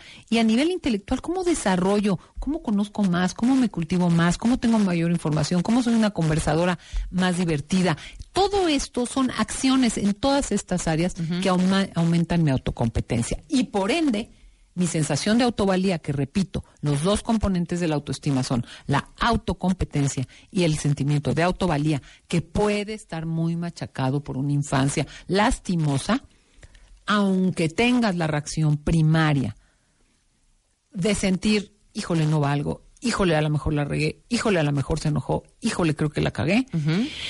A la hora de que das el brinco con la voluntad y lleva- te llevas esa acción y te permites estar ahí y conocer el territorio y salirte de la sensación interna de minusvalía, echas a andar la rueda de la autónoma, de la, de la autoestima. Autoestima, muy bien. Y así es la cosa. Claro, oye, yo ¿Te no aburrí? tema- no, en absoluto. Ah. No, no, no, fue hiciste, hiciste un resumen maravilloso, pero fue tu culpa porque tú querías cantar. Y quería Ahora, seguir cantando. No, no, Voy a no, componer una canción de la autoestima para la próxima. Ándale, lo traes. Yo creo que no, el tema es amplísimo. O sea, Sí. no podemos dejarlo así nada más. Yo Es creo que hay hacer- cuatro, hay varios pilares No, vamos a hacer una concretos segunda y tenemos que hacer la segunda. No, parte. totalmente, ¿no? Pero yo invito- Pero sin cantar. No voy a si no- cantar más que la canción que voy a componer porque eso me da cierta Bueno, motivación. entonces te voy a decir, te voy a, te voy a proponer algo. Le voy a decir a Marta que vas a venir en el primer bloque. Cantas. Y, Y te esperas. y te esperas a, la Al 12, último. a, tu blog, a, tu, a tu bloque. No, ve, abrimos el me traigo mi cantando. computadora, Exacto, cantamos ok. y todo. Ok, Les-. Nos, nos das esta Avísame con tiempo, porque ya de son la muchas- autoestima. Esta va a estar cursi, pero sí la voy a pensar, ¿eh? Hazla. Y cantamos el primer bloque y ya después ya nos, nos, nos vamos largo y tendido con el tema, ¿no? De mi autoría. Exactamente. de tu Perfecto. autoría. Entonces, tu Oye, curso, 14 talleres, de, 14 mayo, de mayo. 14 de mayo, el tema de la autoestima. Ajá. En, eh, voy a dar este dato, por favor, mis redes, arroba te dicen, Teredia Psicoterapeuta. Y concretamente, quien ya se quiere inscribir de bolón ping-pong, por favor, mande un mail a natalia arroba cerrandocírculos.com.mx. Natalia arroba cerrandocírculos.com.mx o directo en mis redes. Y hay poquitos lugares, hay 30 lugares y creo que ya hay como 15. Entonces que se apuren, igual abrimos otra fecha. Bien. Y eh, pues por favor a trabajar en estas áreas de atributos personales para aumentar tus competencias personales. Maravilloso. Gracias. Muy bien, Tere. Cuentavientes, entonces preparas la segunda parte, ¿no? La segunda parte de mi canción. Sí, totalmente. Y tu Gracias, canción. gracias. Ya estamos, ya, Ya, estamos. ya, ya, ya, It's a deal. Eh, papás cuentavientes, ya tienen boletos para el Master Bebemundo Talks Baby and Me Nutre su futuro. Si aún no, compren su boleto, chequen por qué les conviene, cuentavientes. Primero que nada, porque la alimentación de los primeros mil días, este es un dato importante, es clave para el desarrollo de sus hijos. Segundo, porque van a estar los mejores especialistas para que tengan una mañana llena de conocimientos. Les voy a decir quién van a estar. Va a estar Ada Carrillo, que es la que va a hablar de la alimentación en eh, los críos. La alimentación es la mejor aliada para llevar bien los meses de embarazo y lactancia. Pamela Almada va a dar tips para que tu hijo aprenda a comer de todo. Patti Beltrán y Lucía Sabó, que estuvieron aquí en el programa hace como dos semanas, van a hablar de los hábitos del sueño y qué medidas implementar con sus eh, chavitos. Sandra Arellano va a hablar de técnicas de porteo y Nancy Steinberg, cómo poner límites sin tener que castigar. Master Bebemundo Talks es el 27 de abril en el Salón Los Candiles en Polanco. Y hay alegrías, tenemos tres pases dobles para regalar a los tres primeros que manden un mail a radio arroba martadebaile.com diciéndonos por qué les surge ir a este máster con su ID de cuenta viente por delante. Acuérdense, es el próximo 27 de abril en el Salón Los Candiles en Polanco. Mándenos por qué les surge ir a este Master Bebe Mundo y les vamos a regalar con gusto tres pases dobles. ¿Y quién quiere ir al cine? Tenemos también pases dobles para la película Nosotros. Tenemos cinco pases dobles. Adelaide y Gabe Wilson son una pareja que deciden salir de viaje a pasar unas vacaciones increíbles en la playa, pero resulta que en ese viaje se encuentran con personas que son física y emocionalmente iguales a ellos, pero en versión maligna. El reto será acabar con esa familia impostora antes de que sea tarde. La premier cuenta vientes este jueves 25 de abril, 8 de la noche en Cinemex Universidad. Mándenos un tweet con su ID de cuentavientes por delante ¿eh? y les vamos a regalar un pase doble para la premier de la película Nosotros. Tenemos nada más cinco pases dobles. ¿Te encanta? Mucho. Es un thriller maravilloso. Yo la quiero ver. Muy bien, vayamos al cine. Bueno, cuentavientes, ya nos vamos. Mañana estamos de regreso en vivo a partir de las 10 de la mañana. Ya estará Marta de Baile aquí en vivo. Prepara tu rola, Tere. Ya estoy pensando. ¿eh? Nosotros nos vamos. Quédense en W pensando. Radio que hay muchísimo más. ¡Adiós!